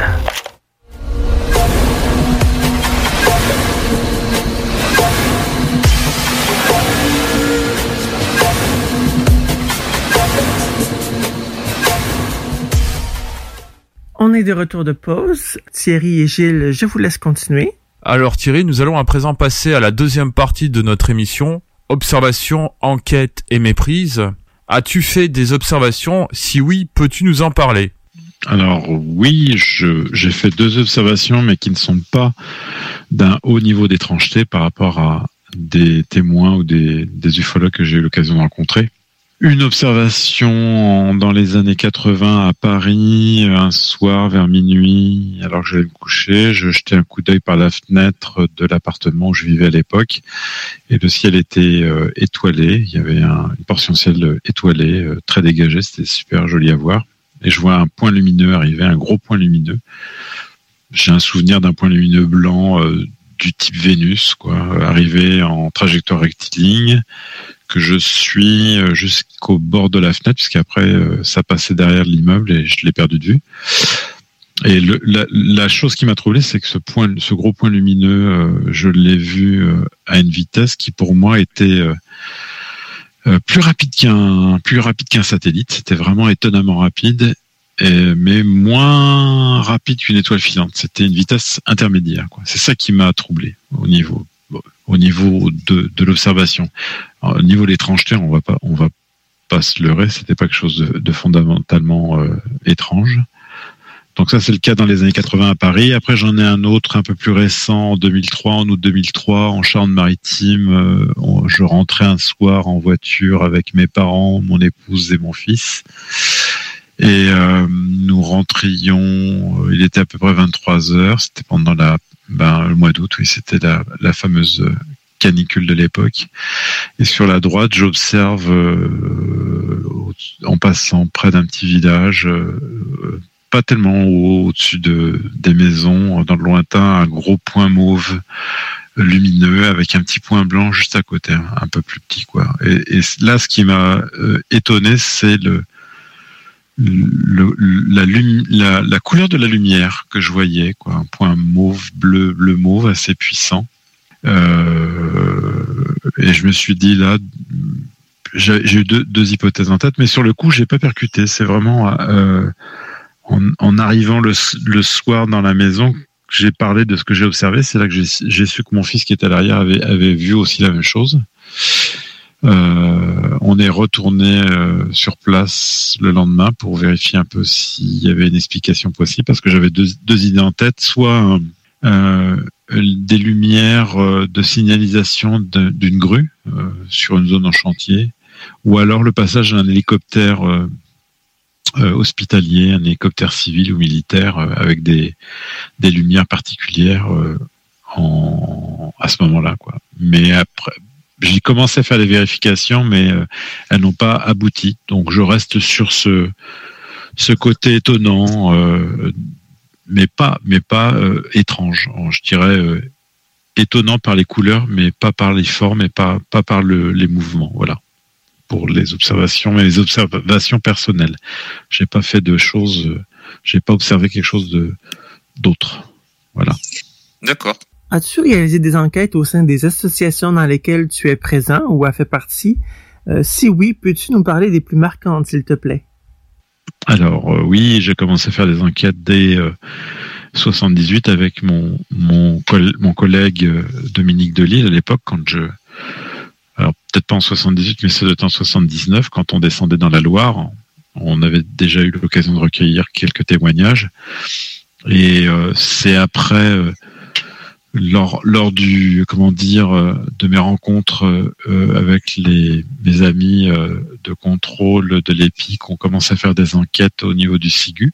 Donc là, je commence à en faire un peu plus. j'aurai l'occasion d'en faire euh, lorsque on travaille sur l'île de France. Et puis après, quand j'ai été responsable de la section SOS OVNI pour le- l'île de France. Donc là aussi, j'ai eu l'occasion, on, on- on recueillait les témoignages euh, par le biais de, de SOS OVNI, de Phénoména, euh, du Minitel à l'époque, puisque SOS OVNI était euh, un groupe national. Et ben, le, le responsable de, du groupe Péripétrakis relayait tout, tout ce qui pouvait être recueilli par courrier, par Minitel, par le, répondeur téléphonique. Ensuite, c'était rerouté vers les, régions euh, euh, concernées. Donc, j'ai eu l'occasion aussi de faire euh, un certain nombre d'enquêtes dans le cadre de SOS OVNI aussi, principalement sur l'île de France. Voilà. Donc ça, c'est mes enquêtes. Oui, j'en ai fait un paquet. Alors après, il faut s'entendre sur les enquêtes. La notion d'enquête va être très différente pour toutes les personnes qui font l'ufologie. Euh, Il y a des variantes dans l'enquête. Euh, on peut partir du simple, on va dire grosso modo. euh, en bas d'échelle, le simple recueil de témoignages, rencontrer quelqu'un et prendre des notes sur ce qu'il a observé, et ensuite l'enquête, l'enquête qui est une enquête qui peut durer très longtemps et qui va vérifier un certain nombre de points euh, et qui euh, et qui va être très très approfondie dans, dans plusieurs domaines particuliers. Euh, donc là, euh, les plus marquantes, euh, je dirais que celle finalement celle qui m'a le plus marqué, c'est dommage parce que j'aurais dû replonger dans mes dossiers, mais celle qui m'a le plus marqué, c'est celle sur laquelle j'ai enquêté le, plus- le plus longtemps, euh, qui est un cas qui est euh, survenu en Seine-et-Marne euh, le 1er mars 1985. euh, euh, ce témoin que je connaissais depuis peu, quelques années après, c'était à l'époque, il travaillait dans un, kiosque de journaux dans Paris. Et une fois que le kiosque était fermé avec sa patronne, le kiosque de, fermé vers une heure du matin, je crois.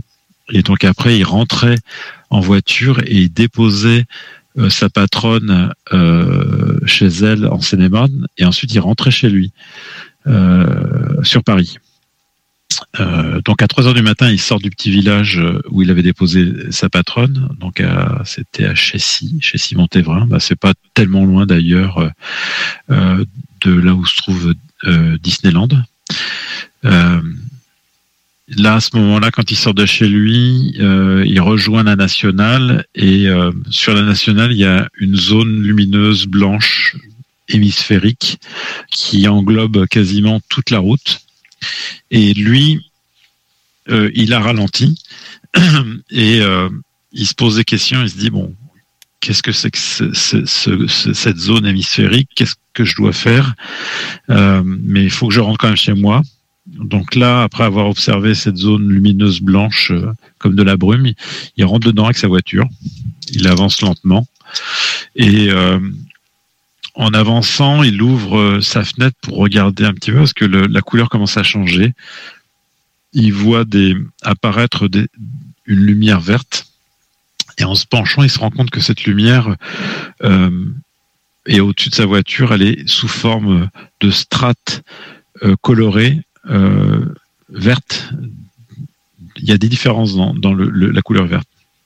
Donc il voit ces, euh, sortes de strates vertes euh, qui, illuminent sa voiture. Qu'est-ce qu'il voit d'autre ensuite? C'est un phénomène qui est assez complexe parce qu'il voit, tout en avançant lentement sur le côté gauche, un, phénomène lumineux qui avance vers lui, qui est une sorte de, grand, grand euh, rectangle allongé, vert encore, vert émeraude, sur lequel il y a comme des sortes de petites flammes qui, qui bougent très lentement. Et ce phénomène ne recule ensuite, je crois, dans le champ. Il continue d'avancer en voiture et là, à ce moment-là, il voit une série de points lumineux dorés qui sont équidistants les uns par rapport aux autres, une sorte de, ma- de maillage de points dorés lumineux. Et il entend aussi, il a toujours sa fenêtre ouverte côté côté conducteur et il entend un bruit de souffle dans le bois qui est à côté. Et là, à ce moment-là, il démarre parce qu'il est pris un peu de, peur et il, démarre, il accélère quoi, et il part. Donc ce phénomène à 3 heures du matin sur une nationale en Seine-et-Marne, euh, donc j'en prends connaissance, euh, je crois 3 87, peut-être deux ans après, je crois. Et là, on va on va enquêter sur le terrain assez longtemps euh, avec plusieurs ufologues. J'ai un très gros dossier sur cette affaire-là. J'ai remonté la piste à plusieurs niveaux. c'est un, un sujet sur lequel je me pose des questions. Voilà, je ne sais pas encore qu'est-ce qui s'est passé parce que j'ai rencontré le témoin très longtemps. Euh, euh, je l'ai rencontré peut-être, euh, je sais pas, 10, 15, 20 fois. Donc j'ai eu l'occasion de discuter à bateau, à rompu avec lui, de reprendre des notes à chaque fois que je rencontrais. et lui-même était devenu un, ufophile, voire même ufologue à certains moments, tellement il, était, il prenait part active au sujet, ça l'intéressait. Donc euh, ce, ce cas, ce cas est intrigant parce que il est assez complexe et euh, j'émets pas d'hypothèse dessus. Je, je, je, constate les faits. Euh, on est allé assez loin euh, dans la vérification. Euh, on a même été, on, on, a on a contacté les aérodromes, l'armée, on a la météo, au niveau astronomique aussi, on a les informations. Euh, Qu'est-ce qu'il y a d'autre? Et, j'ai même contacté euh, l'agriculteur local qui n'a jamais répondu à ma demande. C'est dommage. Euh, on, est même allé à envoyer. On est venu sur place. On a, interviewé certains commerçants. On a même fait un courrier destiné qu'on a envoyé à tous les gens qui habitaient à côté de l'observation. Donc euh, il a fallu chercher dans le bottin le nom des gens. À l'époque, on pouvait consulter, il n'y avait pas encore trop les portables, quasiment pas. Donc euh, en prenant le bottin téléphonique, on a pu avoir un certain nombre d'adresses d'abonnés au téléphone. On a sélectionné tous ceux qui habitaient près du lieu d'observation, on leur a envoyé des courriers. On a, très, on a eu très peu de, retours je crois peut-être deux ou trois retours et sur des, des, choses qui étaient sans aucun rapport avec euh, le cas. Donc voilà, c'est une, une, une, enquête euh, qui est un très gros dossier euh, et sur lequel je, je reste toujours euh, avec un grand point d'interrogation. Je ne sais pas. Je sais pas ce qui s'est passé. Mais bon, il, il, a vu quelque chose, c'est sûr et certain. Voilà. Et manque de chance, ce témoin avec qui j'avais vraiment sympathisé est décédé en 2003 l'année de la canicule. Quoi. Il est décédé, c'était un Parisien et il a été découvert euh, euh, décédé chez lui euh, à cause de problèmes de santé. Voilà. Voilà pour les cas les plus marquants. C'est vraiment ce cas-là sur lequel j'ai enquêté long, longuement qui m'a le plus marqué parce qu'il est complexe et que j'ai remonté la piste, plusieurs pistes sur lesquelles j'ai rien eu entre les mains. Quoi, voilà. D'accord. Voilà, voilà, voilà, voilà. Et as-tu enquêté sur des affaires euh, que tu as expliquées? Alors oui, oui, on va dire qu'il y a parmi toutes les enquêtes, je pourrais pas faire de statistiques et j'ai pas de souvenirs qui me viennent en tête, mais on a on a effectivement euh, euh, des enquêtes. J'ai des enquêtes sur lesquelles j'ai des, des explications. J'ai trouvé l'origine du phénomène. Il n'y a pas de problème. Bah, de toute façon, tu sais, des enquêtes, euh, et des explications qui des fois euh, sont, sont trouvées assez rapidement euh, dans la mesure où des, des témoins euh, peuvent enfin il y a un certain nombre de, de témoignages euh, sur lesquels j'ai un peu arrêté de travailler parce que c'était euh, du gâchis d'énergie et de temps notamment les lumières nocturnes toutes simples ou en Ile-de-France, euh, travailler sur des cas d'observation de lumière nocturne, ça relève un peu du, défi. Quoi. C'est, euh, à une époque, c'était régulier et c'est pas étonnant puisque on a un trafic aérien qui est énorme euh, sur toute l'Île-de-France. Donc, des points lumineux le soir ou dans la nuit. on a eu beaucoup de témoignages là-dessus. C'est les plus les plus faciles à expliquer puisqu'après il suffit de vérifier les, les passages d'avion euh, et de voir euh, en fonction des trajectoires euh, ce que le témoin a vu. Bon, évidemment, le témoin peut très bien avoir vu autre chose qu'un avion, mais quand tu sais que quand tu, tu sais que l'avion est passé au moment où le témoin regardait, autant autant aller au plus simple et au plus au plus rationnel. Je pars du principe que c'est l'avion qu'il a observé et non pas un ovni déguisé en avion. Voilà. Alors cela vient à mon autre question. Pourquoi les témoins font des méprises? Bah, je pense que alors euh, les témoins font des méprises parce qu'ils n'arrivent pas à identifier ce qu'ils observent. Ils, se, méprennent à ce moment-là. Ils confondent. C'est quand même très intéressant à ce moment-là chez des personnes qui observent parce que je pense que tous les témoins, quand ils observent quelque chose, soit voient quelque chose qu'ils vont expliquer et finalement on n'aura pas leur témoignage, on n'en prendra pas connaissance, soit ils vont euh, observer quelque chose et ils vont euh, pas identifier la chose qui est connue, ou alors ils vont observer quelque chose qui est vraiment complètement inconnu. Mais je pense que c'est euh, euh, quand, quand pour répondre à ta question, pourquoi les témoins font des méprises, je pense que et si- essentiellement, bah, c'est le, le témoignage humain qui est à l'origine de ça, qui est à l'origine de la méprise, tout simplement. C'est dans la nature humaine de se méprendre, et on se méprend dans bien d'autres occasions que des observations de phénomènes, phénomènes lumineux, dans d'autres circonstances de la vie courante. Voilà. Merci. Jenny? Quelle est la différence entre des faits et des opinions et pourquoi certaines personnes mélangent-elles les deux selon toi? Bah, pour moi, la, différence déjà entre les faits et les opinions, c'est euh, c'est la différence entre le factuel, l'information de base, et l'opinion, l'hypothèse, l'idée. euh, ce sont deux domaines différents. Euh, un fait concret, c'est une chose, une idée, c'en est une autre. Après, pourquoi certaines personnes mélangent les deux? Ben, C'est dans la vie de tous les jours. Euh, les gens ne savent pas faire la différence. Euh, Je, reconnais que c'est pas facile à certains moments. Euh, ne savent pas séparer le fait concret de, de l'idée, de l'opinion, dans tous les domaines possibles hein, d'ailleurs. Et c'est vrai que c'est pas évident. C'est pas évident parce que ben, des fois on est pris dans, on est pris au jeu ou on n'a pas le temps de vérifier, euh, ou des fois c'est plus euh, l'hypothèse, la théorie qui euh, attire que le, le fait concret.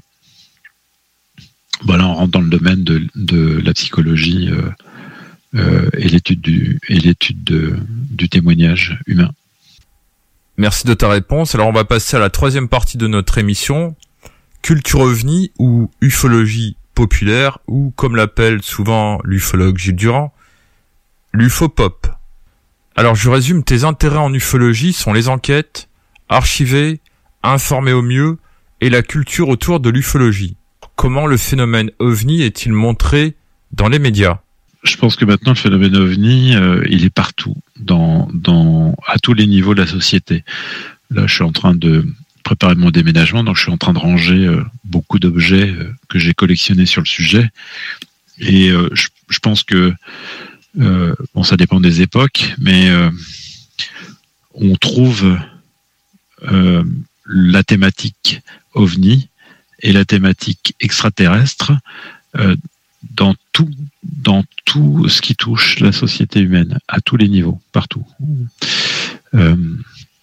après côté télévision côté média alors côté télévision euh, ou côté média il y a deux il y a deux il y a je dirais il y a il y a trois approches différentes la première approche c'est euh, euh, on prend tout pour argent comptant la deuxième approche, c'est on est sceptique sur tout.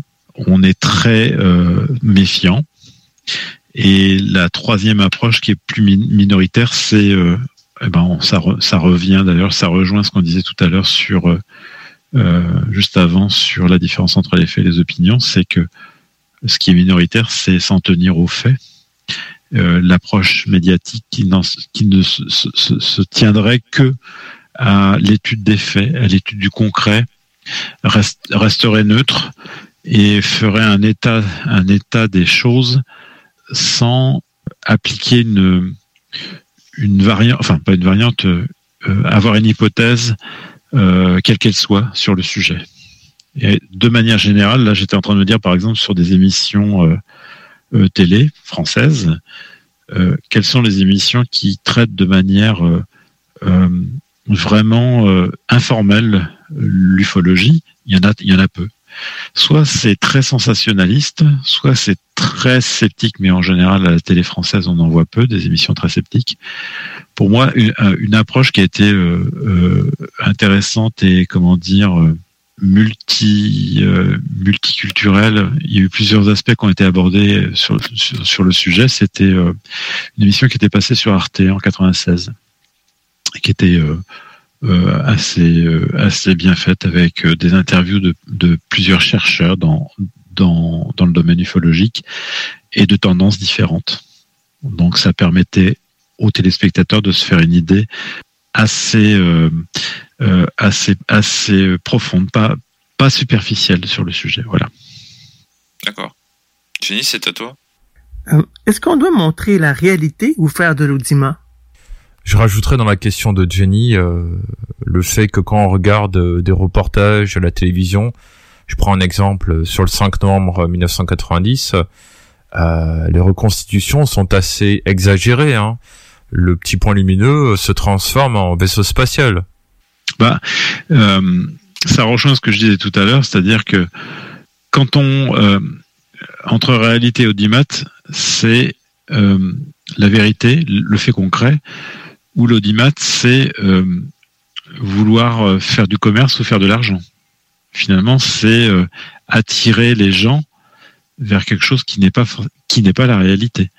Donc finalement, grosso modo, on est on est face aux deux, grands cas de figure qui est qui sont montrer les choses telles qu'elles sont au plus près de de, de, ce qui s'est déroulé ou alors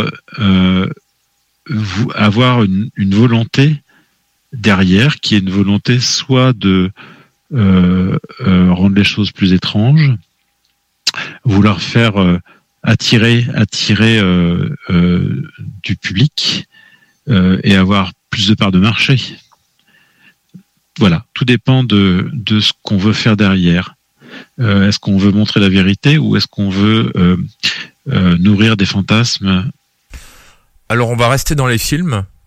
Pourquoi les films de fiction reliés à l'ufologie sont principalement humoristiques? Là, la question, c'est euh, lié au film. Mais après, il faudrait étudier les séries télévisées, les téléfilms, tout ce qui est fiction, sous toutes ses variantes possibles. Il faudrait vraiment faire une étude pointue pour voir euh, s'il y a une majorité euh, euh, de cas, euh, comment dire, d'émissions de, de téléfilms ou de films ou de séries qui traitent euh, humoristiquement ou dramatiquement du sujet. On a quand même, euh, je sais pas si, c'est vraiment majoritairement humoristique, parce qu'on peut trouver comme des exemples dans le domaine des, choses quand même assez sérieuses, enfin pas sérieuses, mais moins humoristiques. Quoi. Il y a, quand même des, trucs moins humoristiques. Alors pourquoi l'humour marche bien euh, Enfin, le, mélange euh, thème extraterrestre et thème euh, humour marche bien parce que je pense que on n'est plus dans les années 50 où c'était vraiment l'inverse qui le- l'emportait. C'était plutôt le côté dramatique qui l'emportait. Le- les extraterrestres étaient, belliqueux. Là maintenant, on va dire que l'extraterrestre est, est plus banalisé. Euh, il est euh, plus accepté. Enfin, l'idée de l'étranger euh, est plus acceptée. Donc, ben l'étranger est utilisé de toutes les manières possibles. Et bien souvent, le message passe mieux quand c'est rigolo. Je pense, tout simplement. Je rajouterai une question en parlant de série TV. Qu'as-tu pensé de la série OVNI?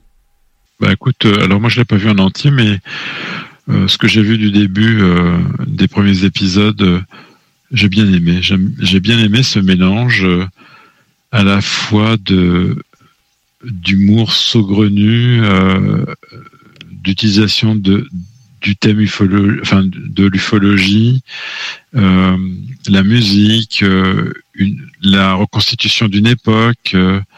Je trouve ce- ce- c'est inhabituel dans le, paysage euh, audiovisuel français. Voilà, parce qu'en général, de manière générale, je, je, je suis pas trop fan de, ce qui se fait au niveau francophone, au niveau français.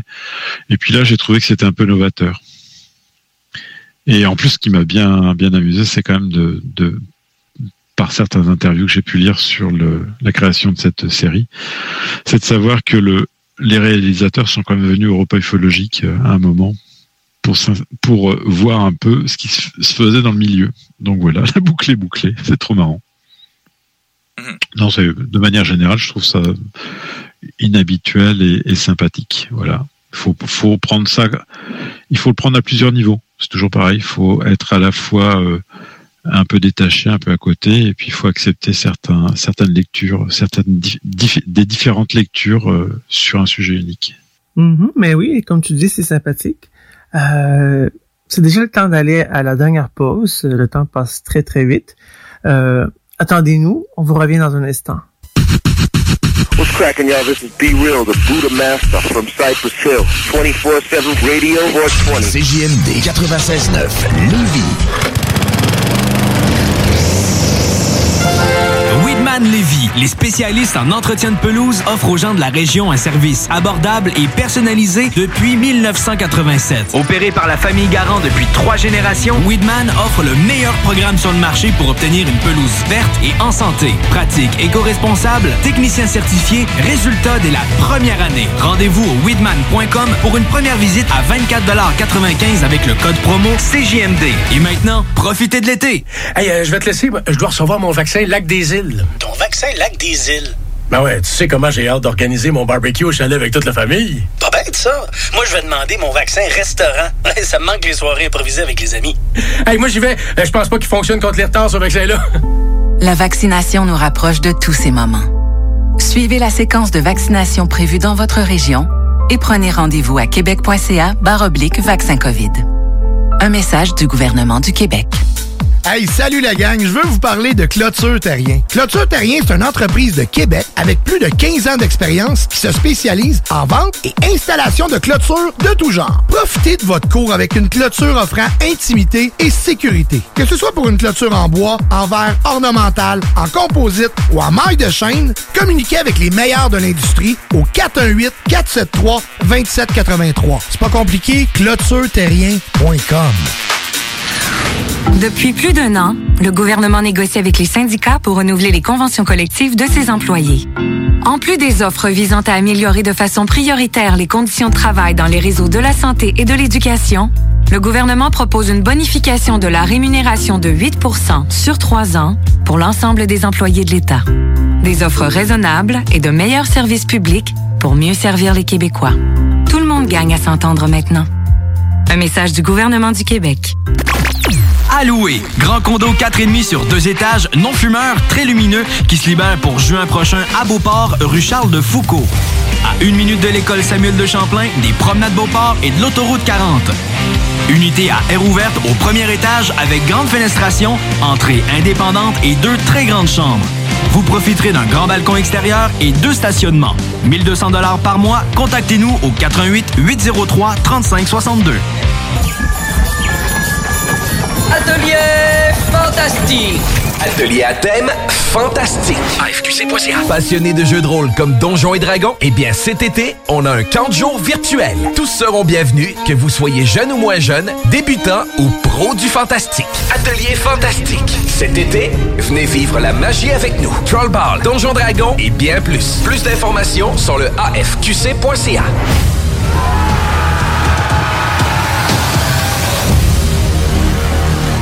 Oui, oui! Réouverture de notre salle de monde chez Rinfrae Volkswagen Levy. Oui! 0% d'intérêt à l'achat sur nos Golf et Tiguan jusqu'à 60 mois. Oui! 1000 dollars de rabais supplémentaires. Rinfrae Volkswagen Levy vous dit oui. Dos à dos, face à face, donnez-vous la main et changez de place. Dos à dos, face à face, donnez-vous la main et changez de place. Dos à dos, face à face, donnez-vous la main et changez de place. Il y a des enfants qui aimeraient changer de place pour de vrai. Isolement, regard triste, changement de comportement, baisse de concentration, trouble du sommeil, baisse de l'estime. Il y a des signes lorsque ça va pas bien. Soyons attentifs. Un message du gouvernement du Québec. CJMD, Rock and Hip-Hop. Avertissement. Cette émission a pour but de porter l'auditoire à réflexion. C'est pourquoi la direction de la station souhaite vous rappeler que chaque affirmation mérite réflexion. Il ne faut rien prendre comme vérité simplement parce que c'est dit, car tout ceci demeure des théories ou la perception de chacun. Nous vous recommandons de garder un esprit critique et sceptique sur ce que vous entendez ici comme ailleurs. Bonne écoute, bonne réflexion. Bienvenue dans la zone.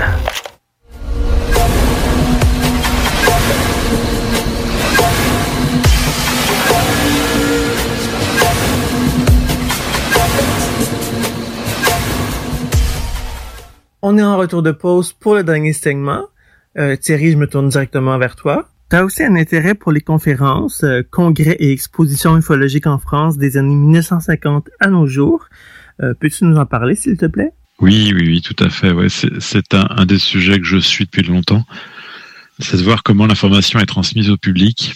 Donc j'ai commencé à, à garder tout ce qui pouvait traiter euh, du sujet.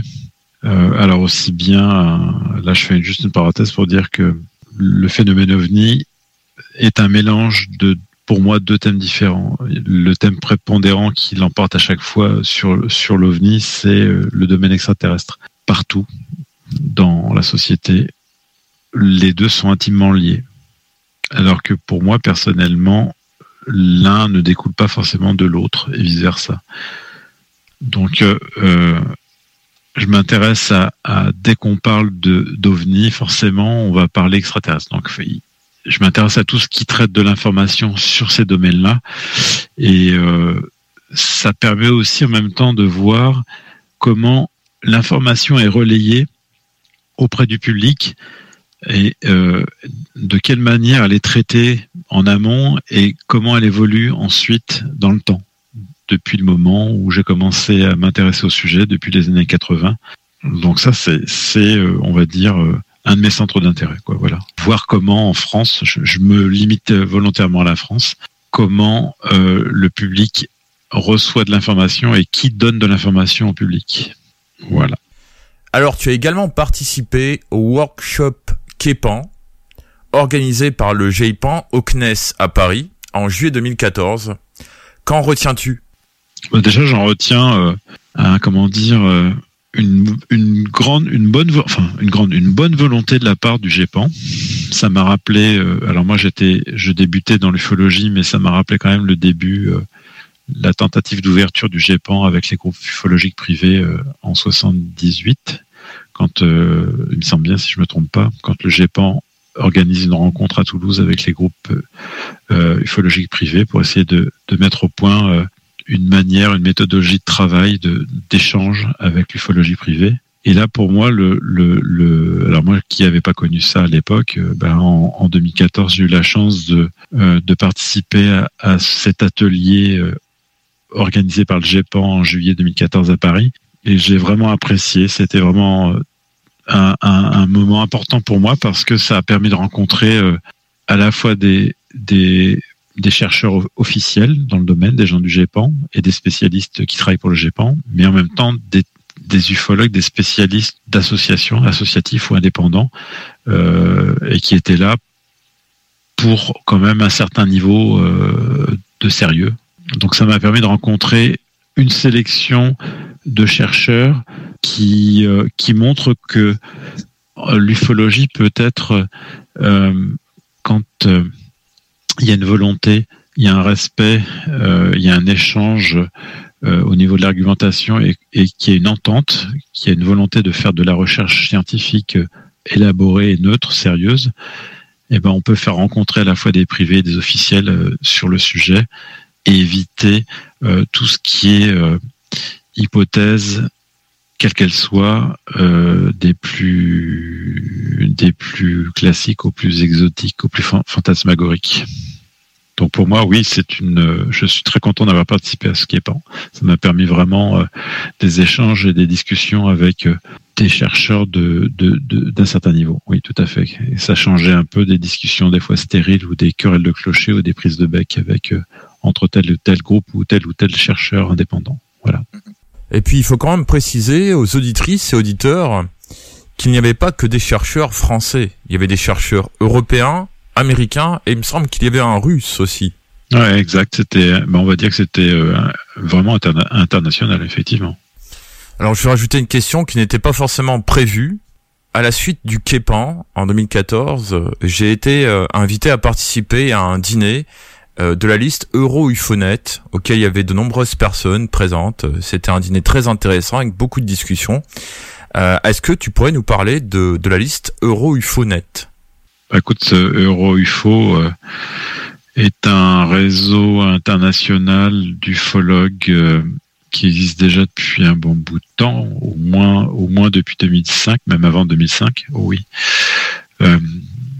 j'en fais partie depuis cette époque-là et grosso modo, bah, c'est une liste qui a été euh, essentiellement euh, euh, mise au point par Eduardo Rousseau, qui est un chercheur italien reconnu, internationalement reconnu, qui a fait partie du, du, du Kun et du Chizu, que j'ai rencontré moi plusieurs fois, que je connais depuis bah, les années 80, lorsqu'il venait à Paris, puisque il a fait partie des fameuses réunions euh, parisiennes chez Thierry Pinvidic où on rencontrait des ufologues euh, belges, néerlandais, euh, espagnols, sud-américains, australiens, américains, etc., et des pays de l'Est. Et puis, bah, Eduardo Rousseau a, mis en place, a, été de ceux qui ont mis en place ce réseau international de d'ufologues de tout pays confondu il y en a je sais pas combien actuellement il y, en a une bonne cinquantaine actuellement mais bon c'est un réseau qui se développe tout doucement par parrainage hein. c'est on ne rentre pas ne rentre pas qui veut. Il faut euh, il faut euh, il faut des garanties de sérieux parce qu'on est c'est un réseau où euh, on comment dire le travail on n'est plus dans le débat d'idées, on est sur du travail factuel, sur des du, des, du travail d'enquête. euh, des études statistiques, des comparaisons entre pays, euh, des dossiers, euh, des dossiers, des cas, des cas classiques, des cas connus selon les pays, enfin des cas très médiatisés. Il y a des gens qui ont des, milliers d'archives chez eux, des beaucoup de, qui ont fait beaucoup de recherches, qui ont des bouquins à leur actif des chercheurs, des scientifiques. Euh, voilà, c'est très intéressant. C'est une autre, une autre, une autre approche de l'ufologie qui, euh, pour donner un exemple, par exemple, euh, là je me répète, mais l'année dernière, il y a deux ans, je sais que ce qui a été initié, c'était par exemple des retours sur les observations selon les pays pour voir si, selon les années, s'il y avait des modifications dans le nombre d'observations selon les pays et en même temps une modification, enfin une différence entre les cas expliqués et les cas inexpliqués. Donc ça c'est intéressant. Voilà une idée de, recherche euh, euh, ufologique internationale dont la volonté est de faire avancer l'étude du sujet hein, au niveau mondial. Mhm.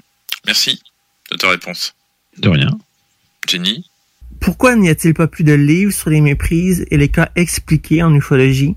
Bah, je pense que tout simplement parce que le, domaine de l'édition est un domaine commercial et que euh, depuis des décennies, ce qui fait vendre, c'est le mystère.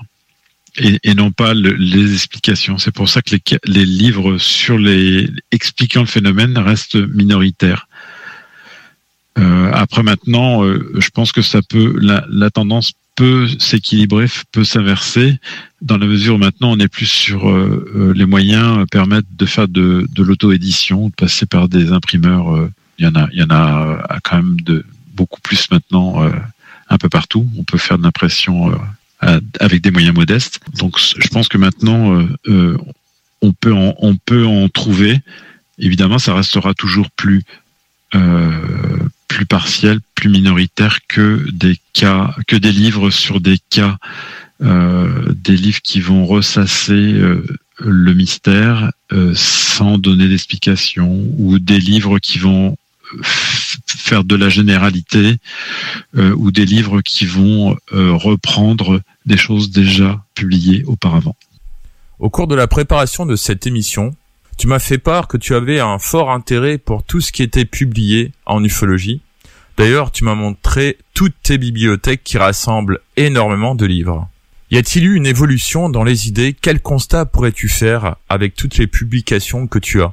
Ah bah écoute, oui, ça c'est un autre sujet qui m'intéresse beaucoup, c'est de voir aussi comment, bah, on, est toujours dans la communication, c'est de voir aussi euh, comment, alors j'ai un, intérêt qui est à la fois ufologique mais en même temps bibliophile. Euh, quand j'ai commencé à faire l'ufologie, l'information pour aller à la source, c'était soit les groupes, soit les livres, soit les coupures de presse. Donc euh, pour avoir de l'information, beaucoup d'informations, et pouvoir remonter la piste de certaines enquêtes ou certains cas, il fallait avoir une grosse bibliothèque ou beaucoup de revues, être abonné à beaucoup de revues ufologiques ou lire beaucoup de quotidiens de, journaux. Donc c'est là que j'ai commencé à, me monter ma bibliothèque. Puis après, je me suis pris au jeu et je me suis, j'essaie de me tenir au courant de tout ce qui est publication euh, française, francophone le cas échéant, mais française déjà donc euh, au niveau livre et j'essaie d'avoir tout ce qui paraît sur le sujet et euh, le constat c'est euh, il n'y a pas de, de comment dire d'avancée fondamentale sur la question on va dire grosso modo soit c'est du livre de la généralité on, remâche le sujet ovni on le représente on, représente des cas connus ou archi connus ou alors c'est euh, du livre fait par des témoins, donc des témoins qui, parlent de leur observation et qui vont traiter du sujet, OVNI en général. Euh, ou alors on, on, des idées sur l'origine du phénomène. Donc là, on, on a quand même les, les, chercheurs ont déjà fait le tour des, du, du, sujet euh, dès les années, enfin dès les années 60-70. Je crois que toutes les hypothèses ont été abordées au niveau ufologique. Donc, je vois pas ce qu'il pourrait faire, ce qu'on pourrait faire euh, de nouveau, de novateur dans le domaine.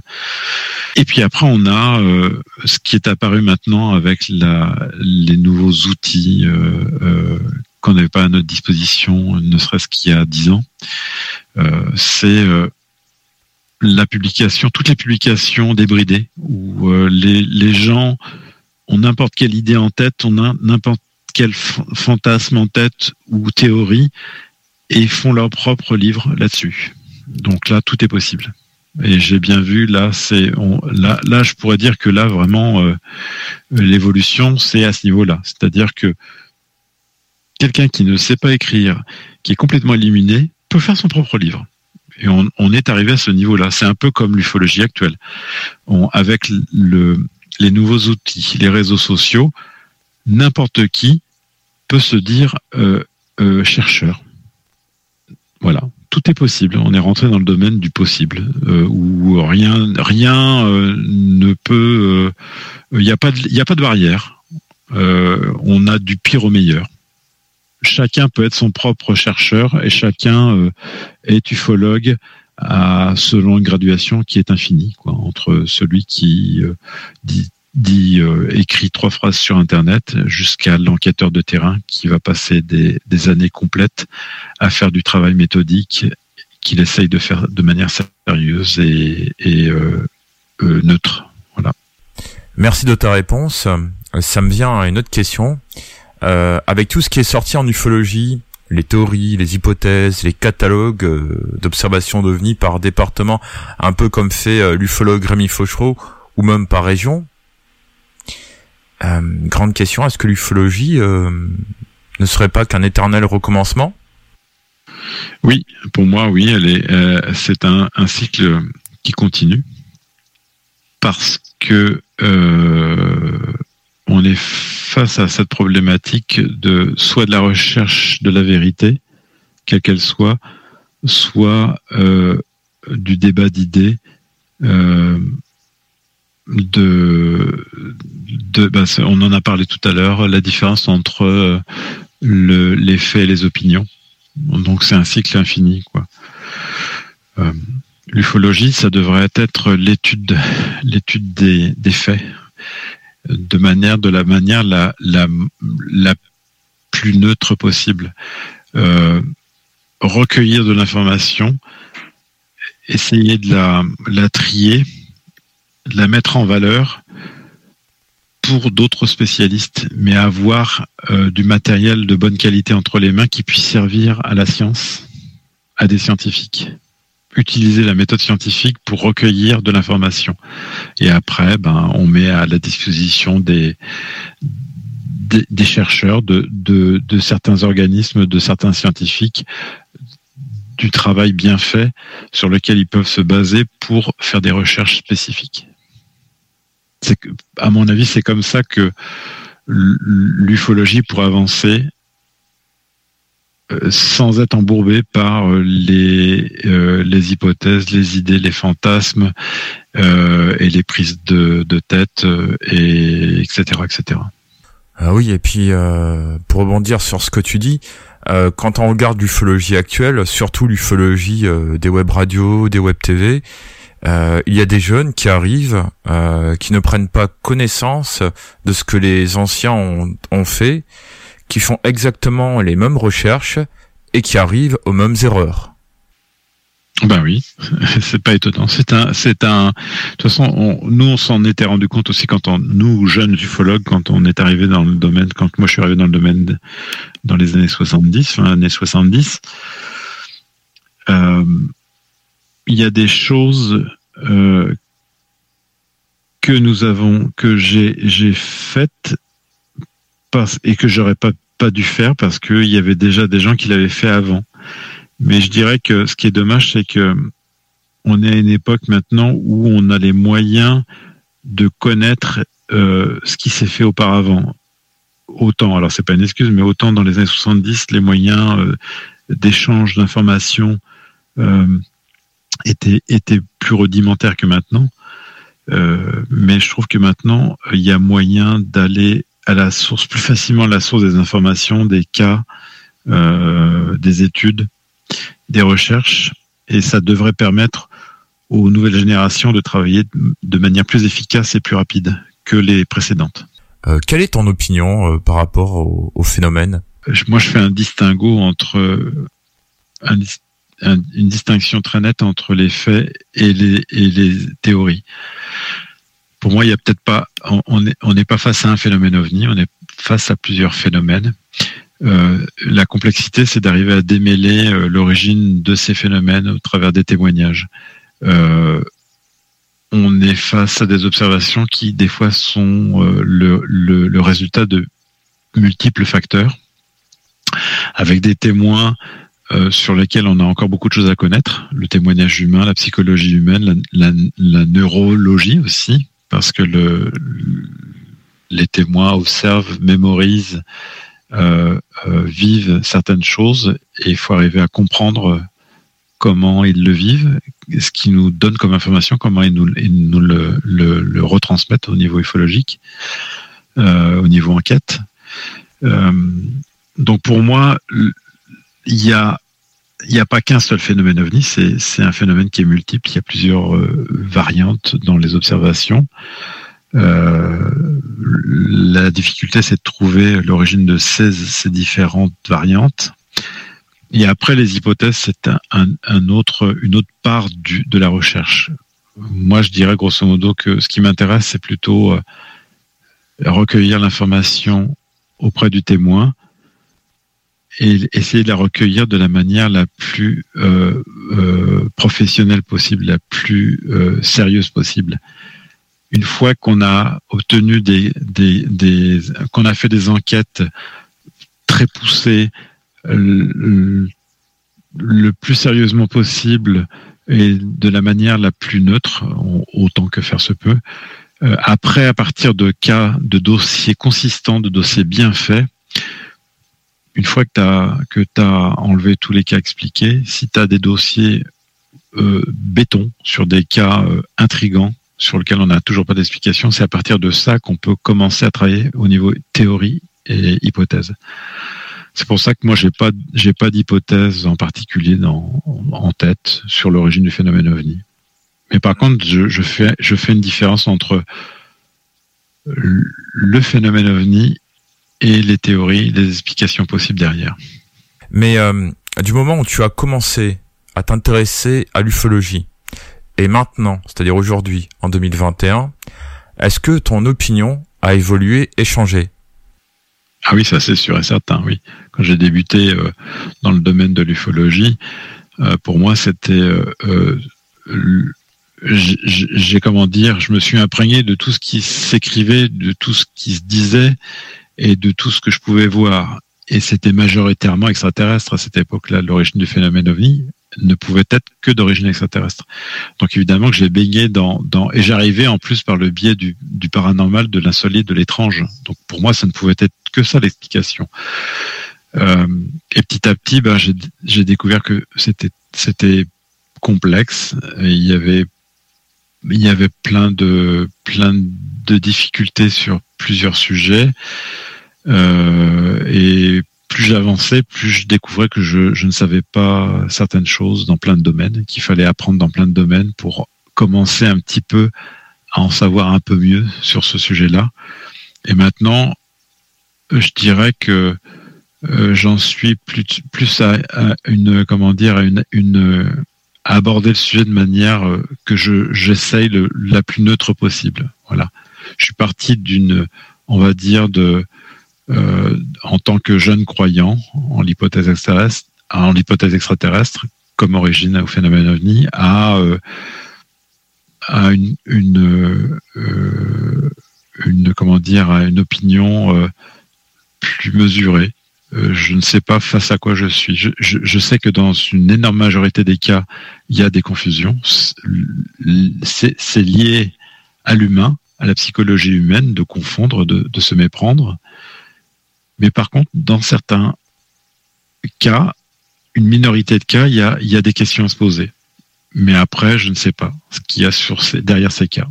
Je ne me prononce pas parce que je, euh, il faut rester objectif et il faut rester, euh, euh, comment dire, enfin, j'ai pas, j'ai pas de raison de, de travestir, travestir la réalité. Ce que je veux, c'est juste la vérité. Euh, savoir ce qui ce qu'il y a derrière ça, que ça soit même si ce petit reliquat un jour on l'explique, pour moi ça sera aussi intéressant que si on ne l'explique pas. Que penses-tu de l'ufologie pré-année 1970, c'est-à-dire avant que tu sois actif? Bah, euh, écoute, euh, l'ufologie, pour moi, c'est euh, c'est les débuts de l'ufologie. Hein. C'est tout simple. Moi, j'arrive dans les années 70. Il y a déjà, il y a déjà 20, 25 ans qu'elle existe l'ufologie, puisque les tout premiers à avoir fait l'ufologie entre guillemets, c'est ben un exemple, c'est par exemple Kenneth Arnold qui commence déjà à enquêter. Hein. Euh, alors que lui a fait déjà son observation. Donc dès, dès, 47, il y a déjà des, ufologues, des chercheurs qui commencent à, remonter la piste de ces, cas. Donc pour moi, c'est euh, euh, tout ce qui se passe avant mon arrivée dans l'ufologie, c'est un peu présomptueux, mais pour moi, c'est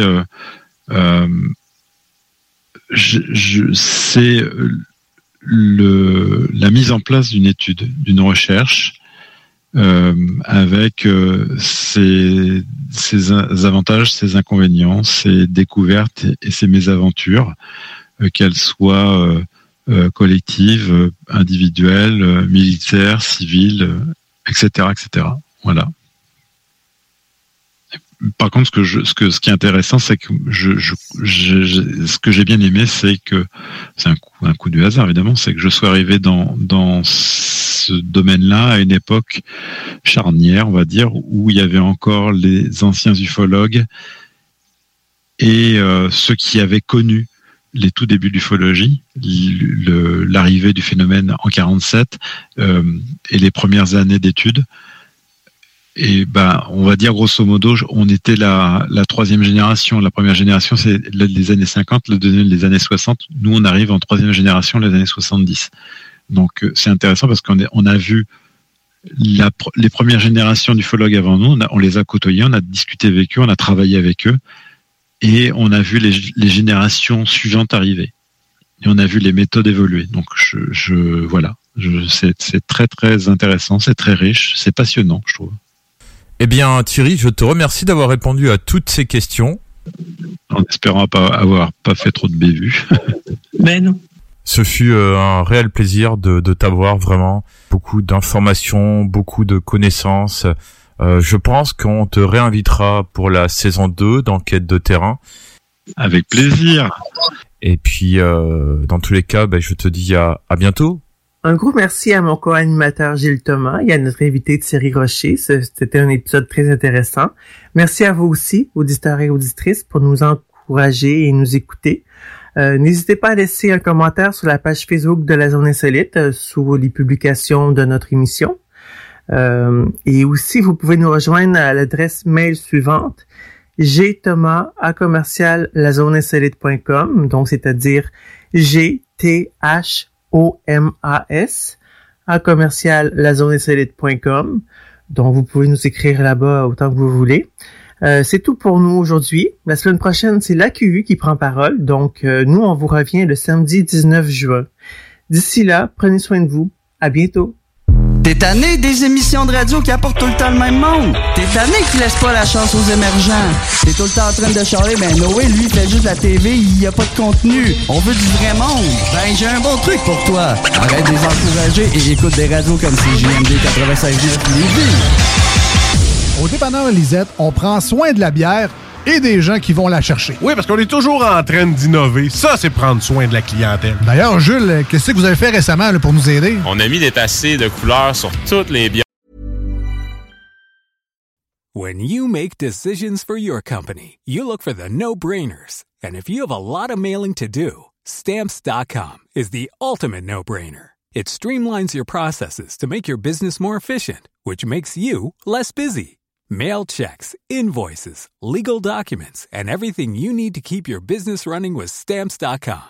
Seamlessly connect with every major marketplace and shopping cart. Schedule package pickups and see your cheapest and fastest shipping options from different carriers with rates up to 89% off USPS and UPS rates. And with the stamps.com mobile app, you can take care of mailing and shipping wherever you are. Make the same no-brainer decision as over 1 million other businesses with stamps.com. Sign up with code program for a 4-week trial plus free postage and a free digital scale. No long-term commitments or contracts. That's stamps.com. Code program.